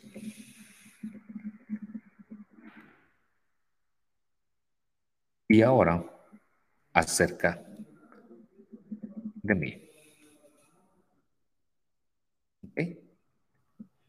Ahí está, acerca de mí. Muy bien. Y entonces, aprovechando este espacio, eh, como tip, se pueden cambiar y mover el orden. Si, por ejemplo, si doy un clic sin soltar, ahí está cerca de mí, lo voy a regresar. Pero eso se puede hacer tranquilamente el cambio del el orden. Luego también, eh, interesante mencionar que al lado de la página, donde tenemos los tres puntos, recuerden que significa que hay un menú, que ahí hay algo más que a lo mejor está como que escondido. Y entonces ahí tenemos en ese menú el apartado de utilizar ese nuevo, esa nueva página como página principal y eso reemplazaría a la página que se titula página principal. Se puede duplicar la página y incluso el contenido que ahí se encuentre, ver las propiedades que también tiene la página agregar una subpágina, es decir, una página dentro de la página, aunque suene trabalenguas, y luego también ocultar una página de la barra de navegación, donde a lo mejor nada más es una página que hemos elaborado y que va a servir para determinadas actividades, pero resulta de que no necesitamos que se encuentre a la vista de todos los usuarios y entonces tranquilamente se puede ocultar esa página. Y finalmente, eliminar, que es diferente de ocultar. Por ejemplo, voy a tomar el acerca de mí y el acerca de mí lo voy a ocultar. Muy bien. Y entonces, si se fijan, ya no se visualiza aquí en el menú de la página que estamos creando. Sin embargo, tampoco se eliminó. Se quedó nada más oculto. Y esto puede ser utilidad para si tenemos alguna publicación en clase que nada más querramos que aparezca un determinado tiempo, o bien si va a haber un concurso de invento, oratoria, de matemáticas, y va a poner la convocatoria en línea, bueno, pues puede realizar la página, utilizarla solamente por el tiempo que sea pertinente y luego ocultar la página. ¿Ok? La voy a hacer visible, que vuelva a mostrarse. Bien. Listo, ahí lo tenemos. Luego pasamos al siguiente apartado de las tareas 1 de Google Sites. Agregar texto y luego insertar una imagen en la página principal. Incluir texto alternativo para la imagen. ¿Ok? Texto y luego una imagen. Muy bien. Entonces en la página principal, aquí voy a, deshacer estos elementos Bien. Y para agregar un texto, recuerdo que tenemos esta opción que se llama cuadro de texto. Y listo. Sin embargo, también podemos hacer lo siguiente. En cualquier espacio que se encuentre en blanco, doble clic. Y al darle doble clic, vamos a visualizar entonces este pequeño icono, pero es un menú realmente el cual nos va a permitir agregar los siguientes elementos el que tenemos en la parte superior el de texto, tenemos para agregar imágenes. A la derecha, cargar. En la parte de abajo, drive. Y en la parte de la izquierda, incorporar una página o un sitio utilizando el código. Pero en este caso nos piden un texto. Muy bien. Entonces aquí voy a poner clase de informática para tercer semestre. Nos piden también que insertemos una imagen en la página principal e incluir un texto alternativo. Muy bien, entonces vamos a agregar una imagen. Vamos a utilizar una imagen que tengamos este, por aquí de forma este, reciente. Ok, vamos a poner este. Muy bien, sin embargo, ahí tenemos la imagen eh, pero nos piden agregar texto alternativo. Entonces, creo que, perdón, creo que no fue muy rápido. ¿Dónde aparece esto de texto alternativo? Bien, una vez que insertamos la imagen, va a aparecer este menú. El primero sirve para recortar la imagen. El segundo para anular el recorte. El tercero para insertarle un vínculo a la imagen el cuarto para poder eliminar y el quinto, recuerde que cuando aparezcan esos tres puntos significa de que ahí tenemos un menú con más opciones. Entonces ahí es donde hay que dar un clic y aquí vamos a encontrar las opciones de reemplazar la imagen, agregar texto alternativo o agregar subtítulo. Entonces es en este elemento donde dice agregar texto alternativo. Muy bien. Y este texto alternativo sirve para que aquellos lectores que llegue a suceder que tienen algún tipo de problema para visualizar la imagen, bueno, sepan de qué se trata. Entonces aquí yo voy a poner revisión de la, ups, revisión la unidad 13.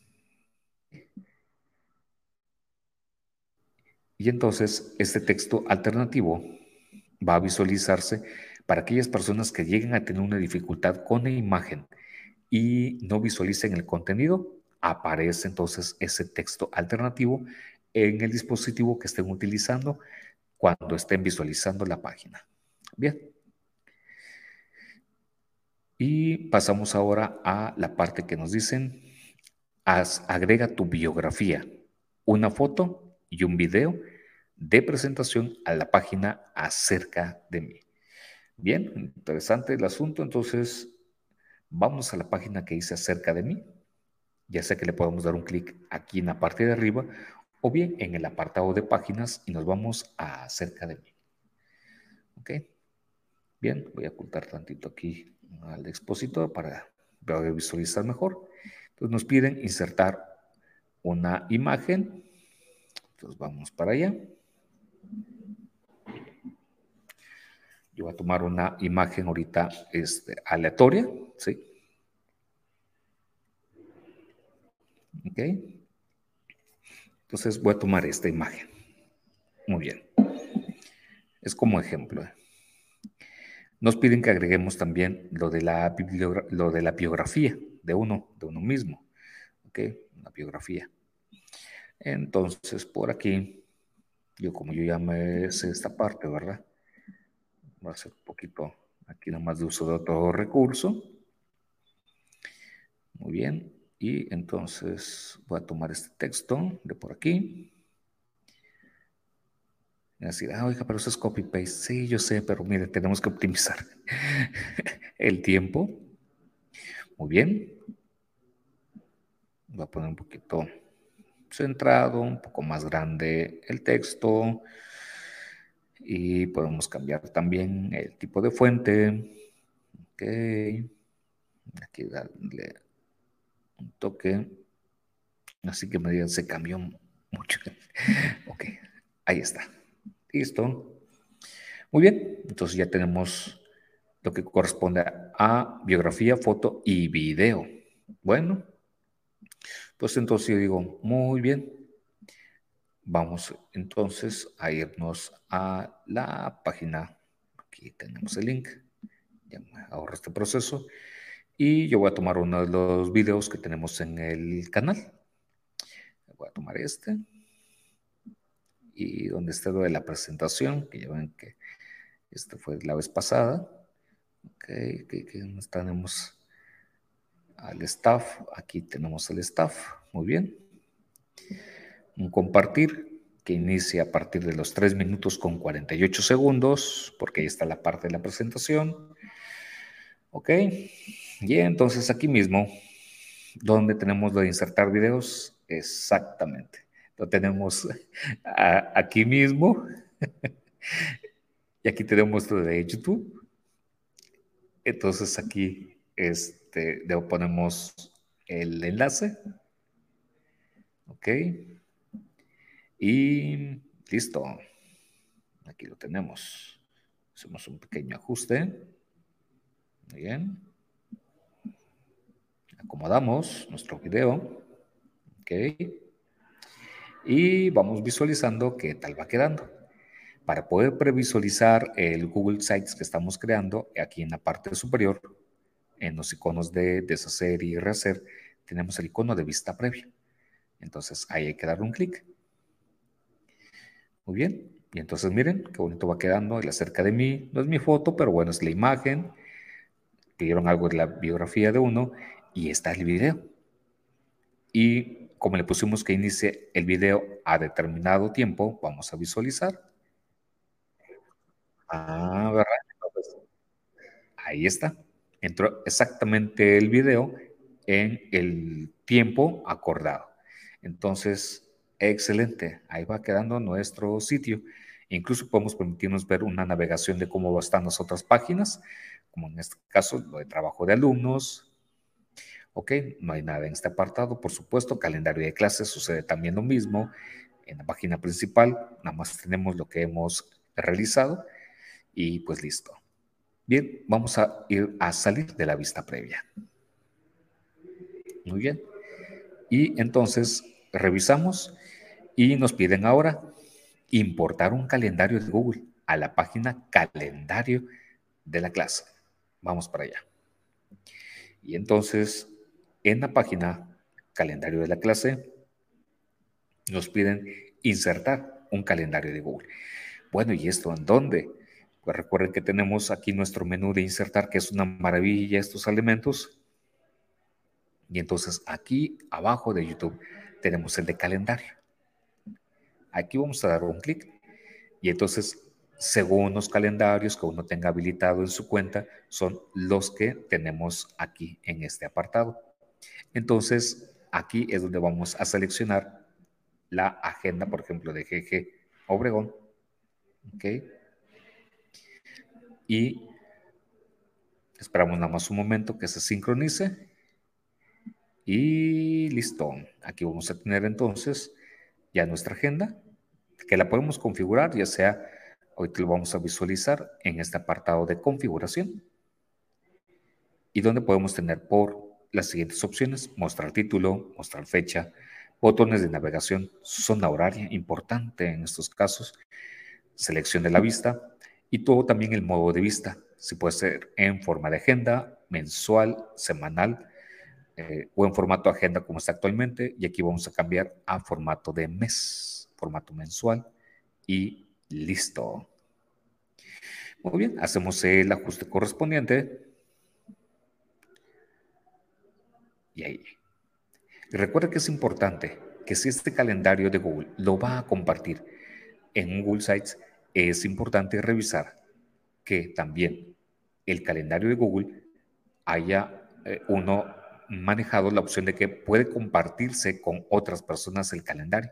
Si no, va a marcarle por ahí un mensaje de error o no se va a alcanzar a visualizar para otros. ¿Ok? Entonces, bien, ahí tenemos entonces ya esta actividad número 5 del calendario de Google. Pasamos ahora a la actividad número 6. En la página principal, agregar un vínculo al sitio web de la institución educativa. Usar un texto informativo en los vínculos. Bien, vamos para allá entonces. En la página principal, muy bien, nos piden que agreguemos entonces un vínculo al sitio web de la institución educativa. Entonces, vamos a tener que agregar aquí un, ya sea podemos utilizar, como no nos especifican, podemos en este caso utilizar ya sea un botón o podemos utilizar también un texto para poder poner el vínculo. Es que tenemos visitas por aquí, por eso. Entonces, aquí voy a poner el, sitio web de GG Obregón. Ok, muy bien. Entonces, eh, tenemos visitas por aquí. Bien, entonces ponemos el vínculo ahora www.ggobregón.org. ¿Ok? Muy bien, esto lo vamos a hacer un poquito, un poquito de formato. Muy bien, texto un poco más grande. Muy bien. Ahí tenemos. Vamos a probarlo. Muy bien. Tenemos el link, el texto, perdón. Al dar un clic, nos debe de llevar al sitio de excelente, de GG Obregón, que en este caso estoy utilizando como ejemplo, como si fuera el símil de la institución educativa que nos están pidiendo. Bien, voy a salirme de la vista previa. Muy bien. Y Viene también, aquí nos mencionan que al ponerlo el vínculo, utilizar también un texto informativo en los vínculos o algo que dé eh, como que alusión también a dónde vamos. Entonces, vamos a visualizar nada más. Y aquí podemos poner un elemento, si lo permiten, aquí abajito podemos agregar entonces enlace para ingresar al sitio web de GG Obregón. Bien. Entonces se trata de poner una descripción sencilla. Ahí está. Muy bien, un texto informativo. Listo. Luego, en la página principal, agregar un mapa que conduzca a la institución educativa. Bueno, como en este caso nos está ahora auspiciando la Universidad La Salle Laguna, pues bueno, vamos a agregar entonces un mapa y nos piden que también lo hagamos en el sitio principal. ¿Y este en donde se encuentra? Muy bien, en este mismo apartado de insertar. Abajo de calendario tenemos mapa. Y entonces aquí es donde vamos a ingresar la ubicación. Y entonces aquí voy a escribir Universidad La Salle Laguna, que ahora la institución sede también de estas transmisiones, este, en conjunto con el Instituto La Salle Obregón. Fuerte saludo a los de Obregón. Muy bien. Y miren, listo, tan sencillo como eso. Hacemos el ajuste también. Y listo, ahí tenemos también nuestro mapa. Perfecto. Y luego nos piden invitar a un colega a ser editor. ¿Ok? Invitar a un colega a ser editor. Entonces, esto es muy sencillo porque en la parte superior derecha, donde vimos hace un momento lo de vista previa, si seguimos un poquito hacia la derecha, antes de llegar al icono que tiene un engrane que es de configuración, no hemos visualizado, ahorita vamos para allá, viene el de compartir con otros usuarios. En ese se va a abrir una nueva ventana que nos va a permitir compartir con otras personas el sitio. Y entonces aquí yo voy a poner esta cuenta demo que también tenemos. Gracias también al equipo de Google for Education que nos proporciona también estas cuentas demo. Y te digo saludos. Muy bien.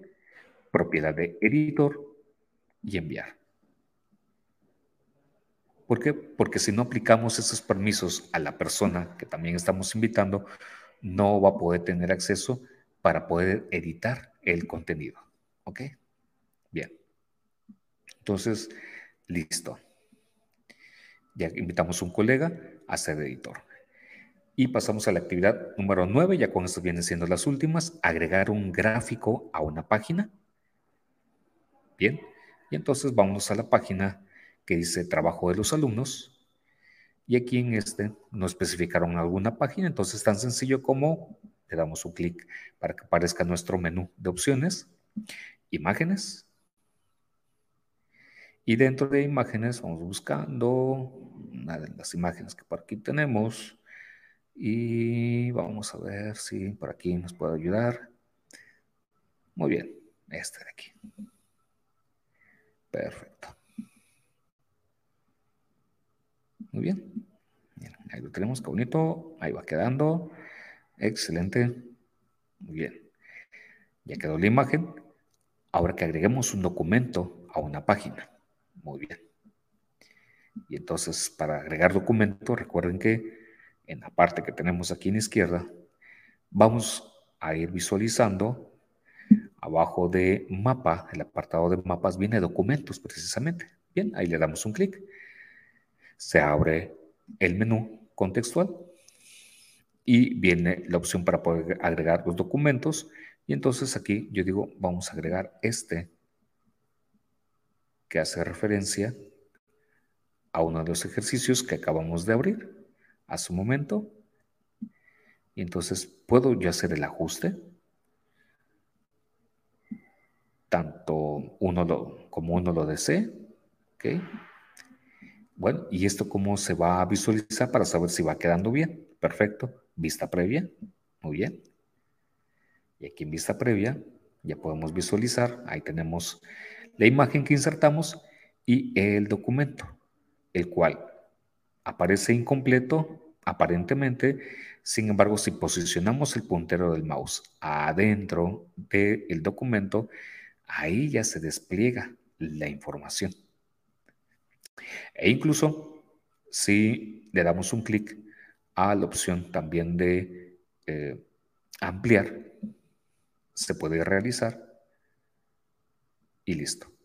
Sin embargo, súper importante tener en cuenta, el documento debe tener propiedad de que esté compartido con cualquier persona que tenga el vínculo para poderlo visualizar. Si no eh, modifica uno esa opción en el documento que esté compartiendo, va a aparecer un mensaje de error o que no se puede acceder a ese documento. Entonces, importante hacer mención de ello. Porque este apartado o estos elementos no vienen mencionados aquí en el task. Bien. Luego, ingresar una serie de imágenes en forma de carrusel. Vamos a aprovechar este mismo. ¿Ok? Esta, esta función me encanta mucho porque nosotros agregamos esta opción. Ups, perdón, fue muy rápido. En esta parte del menú que tenemos de insertar, tenemos la opción de carrusel de imágenes. Carrusel de imágenes. ¿Ok? Se abre este menú y entonces entramos en la parte de insertar imágenes. Insertar imágenes. Subir imágenes. O seleccionar imágenes. Muy bien. Que en este caso, pues yo voy a irme a la parte de seleccionar imágenes y voy a poner, por ejemplo, este computadoras.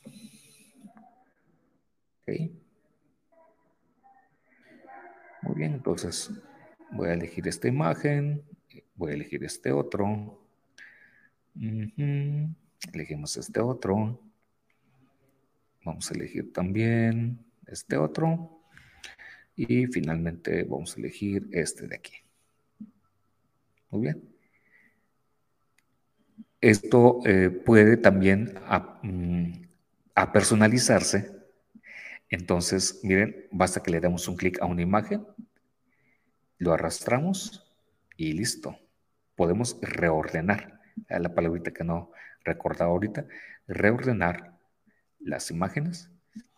Le podemos agregar un texto alternativo, en el dado caso que no se agregue, no se cargue bien una imagen, entonces se puede agregar un texto como texto alternativo o incluso un subtítulo. No lo haré en este momento, pero importante que lo sepan.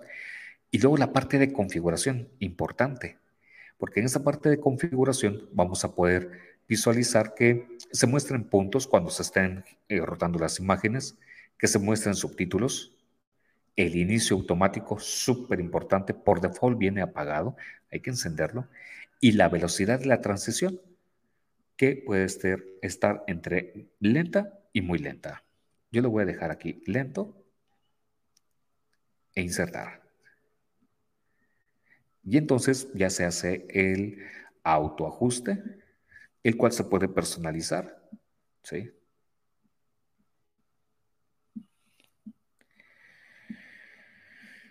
Muy bien, ahí estamos. Y entonces dice uno, oigan, pero no sucedió este mucho, o sea, ¿qué, cuál cambio o etcétera? Ah, bueno, pues este, aquí tenemos que irnos a la vista todavía preliminar. Vamos para allá, vista previa. Y por aquí se va a cargar documento. Y por aquí tenemos ya, eso es. Si se fijan, ahí tenemos ya el carrusel de imágenes. De forma automática, aleatoria. Aquí estoy viendo que estoy levantando las manos, no estoy moviendo nada. Entonces funcionó automáticamente la configuración. Y después vendría la parte de no, lo mencionan aquí curiosamente en el task, pero aquí este, se los menciono. Vendría la parte de publicar el sitio. Es importante. Y esta parte de publicar el sitio, esto es un extra, damos un clic aquí en publicar el sitio. Y entonces aquí es donde tenemos que ponerle un nombre al sitio web, que en este caso le pondré clase informática 2022. Eh, le pondremos agosto-diciembre, ¿ok? Abreviado. Y, perdón, aquí podemos también, si usted ya está más familiarizado con el tema del nombre del dominio, aquí puede entrar este apartado, pero si no cuenta con un nombre de dominio, tranquilo, se puede ir ahora al siguiente apartado que se llama ¿Quién puede ver mi sitio? Importante. Porque entonces aquí podemos visualizar las personas que tienen acceso. Si ustedes recuerdan hace un momento, invité al profe Javier como editor, porque así no lo piden en el task. Pero el acceso general al sitio, el borrador tiene que estar restringido. Esa parte solamente es para usted y las personas que usted invite, que en este caso, por experiencia también personal, les diría, si invitamos a los alumnos, viene siendo también, y con, claro, la normativa, la regla de los cuidados, facilita muchísimo que esto luego se convierte en un portafolio colaborativo digital. Y, paso con el siguiente apartado que se llama sitio web, que este sí va a ser público y solamente con propiedad de lectura. Y entonces decimos listo, ya está todo, ah, podemos dejar activada o desactivada esta opción de solicitar a motores de búsqueda públicos que no muestren mi sitio. Como es un caso, este sitio es un sitio web de prueba, este website, está todo bien.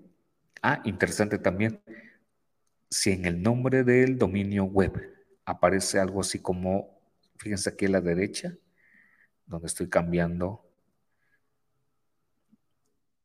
yo voy a dejar. Fíjense, si aparece en rojo, significa que ese nombre del sitio web ya está eh, ganado por otra persona o ya está reservado por otra entidad. Entonces ahí hay que buscar un poco a más esos cambios que hay que realizar. Y si aparece en color azul y con una palomita, significa que está disponible ese apartado. Finalmente damos un clic a publicar. Y listo, aparecerá aquí un mensaje que ustedes no están alcanzando a visualizar, pero aparece aquí en la parte de abajo que hay que ver el sitio web o cómo queda ya el sitio web publicado y listo. Y para que ustedes lo constaten, voy a compartirles aquí el link, el sitio web de prueba. Si está siguiendo esta transmisión en vivo, pues agradecemos que por ahí nos puedan hacer llegar nada más si el sitio web lo puede visualizar ya publicado. Y ahí está. Ahí tenemos los diferentes apartados del sitio web. Ok. Y listo. Con esto estamos finalizando las tareas que corresponden a Google Sites. ¿Verdad que estuvo interesante? La verdad que sí, eh, pero tenemos también que, avanzar porque miren, el tiempo también ya está siendo de las suyas, de hecho ya estamos sobre el tiempo. Y pues bien, con eso estamos finalizando el repaso de la unidad 5 y de la unidad 6. Así de rápido también cambiamos ya de tema y pasamos ahora al apartado de Te invito a un café y calendario. Eh, bien, bien, entonces de aquí nada más simple y sencillamente pasarles un, un tip, cómo personalizar los nombres de los destinatarios en el contenido de un mensaje que elaboremos en Gmail. Entonces, vamos para allá. Entonces, en Gmail, ok, nos vamos a ir a redactar. Voy a ampliar la ventana. Y entonces, si usted tiene ya a un contacto guardado en su cuenta de Google, eh, lo primero sería, y aquí lo voy a utilizar el de el, el profe Javier, y voy a utilizar el de GG Obregón. Muy bien. Si ustedes se fijan, como yo ya GG Obregón lo tengo guardado en mis contactos, ¿ok? Y el profe Javier no, por eso me aparece en el correo electrónico aquí en para y no con el nombre. Y esto, eh, ¿a qué nos llevaría al momento ya de redactar un mensaje? Aquí voy a poner nada más saludos y mensaje de prueba. Y aquí pongo saludos y gracias. Y aquí voy a poner un signo más, un signo más. Y pongo aquí profe. Si se fijan, aquí va a aparecer profe Javier, que es utilizado. Y gracias, signo más, pero voy a poner ahora G, E, G, Obregón. Y eso sobre todo sirve para realzar en una comunicación de Gmail si, si queremos que tal determinado apartado del mensaje lo atienda una persona en específico que estamos citando o estamos enviando en el apartado para o con copia. Pero ¿qué va a ser lo que va a marcar la diferencia? Si también lo tenemos guardado o no en nuestros contactos o si es un contacto frecuente y se marca nada más esa diferencia. Sin embargo, aquí es donde quiero que visualicen la diferencia entre no tenerlo registrado y cómo nos aparece con el correo electrónico y cómo nos aparece si lo tenemos registrado. Y listo, el cuerpo del mensaje y enviar. Y con ello estamos terminando este espacio de Te invito a un café. Que bueno, a mí ya se me terminó el café desde hace rato, pero este, nos mantiene activos. Pues bien, ahí está el café de experiencias, esperando que sea de utilidad. Llegamos a la parte ya de la agenda, pues miren, así como no queriendo, pero ya prácticamente estamos más allá de la mitad de la capacitación.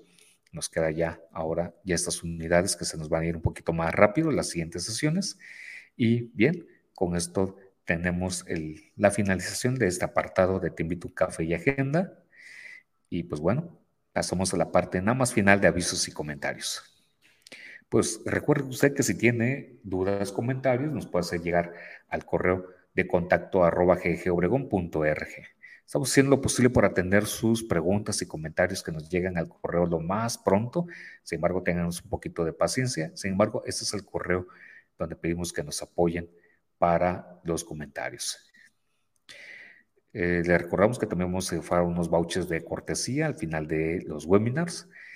Eh, recuerde también registrar su asistencia, nos apoya mucho con ello y ahí también pues, nos pueden enviar los saludos y procuraremos mencionaros en la siguiente sesión. Y sobre todo esta parte que queremos que también es importante, la realimentación de la sesión. Por tanto, si ha sido para usted de utilidad este webinar, apóyenos con un like para este, esta sesión. Eh, compártalo también, por favor, con las personas que considere que eh, puede ser también de importancia. Y ahí les ponemos en el chat también el link para que eh, nos apoyen con la evaluación de esta sesión. Y con ello terminamos el apartado de avisos y comentarios. Muchísimas gracias, gracias por darse el tiempo y la oportunidad de acompañarnos en esta sesión. Eh, recuerde que también la sesión queda grabada en nuestro canal para que la pueda ver usted también con mucha calma.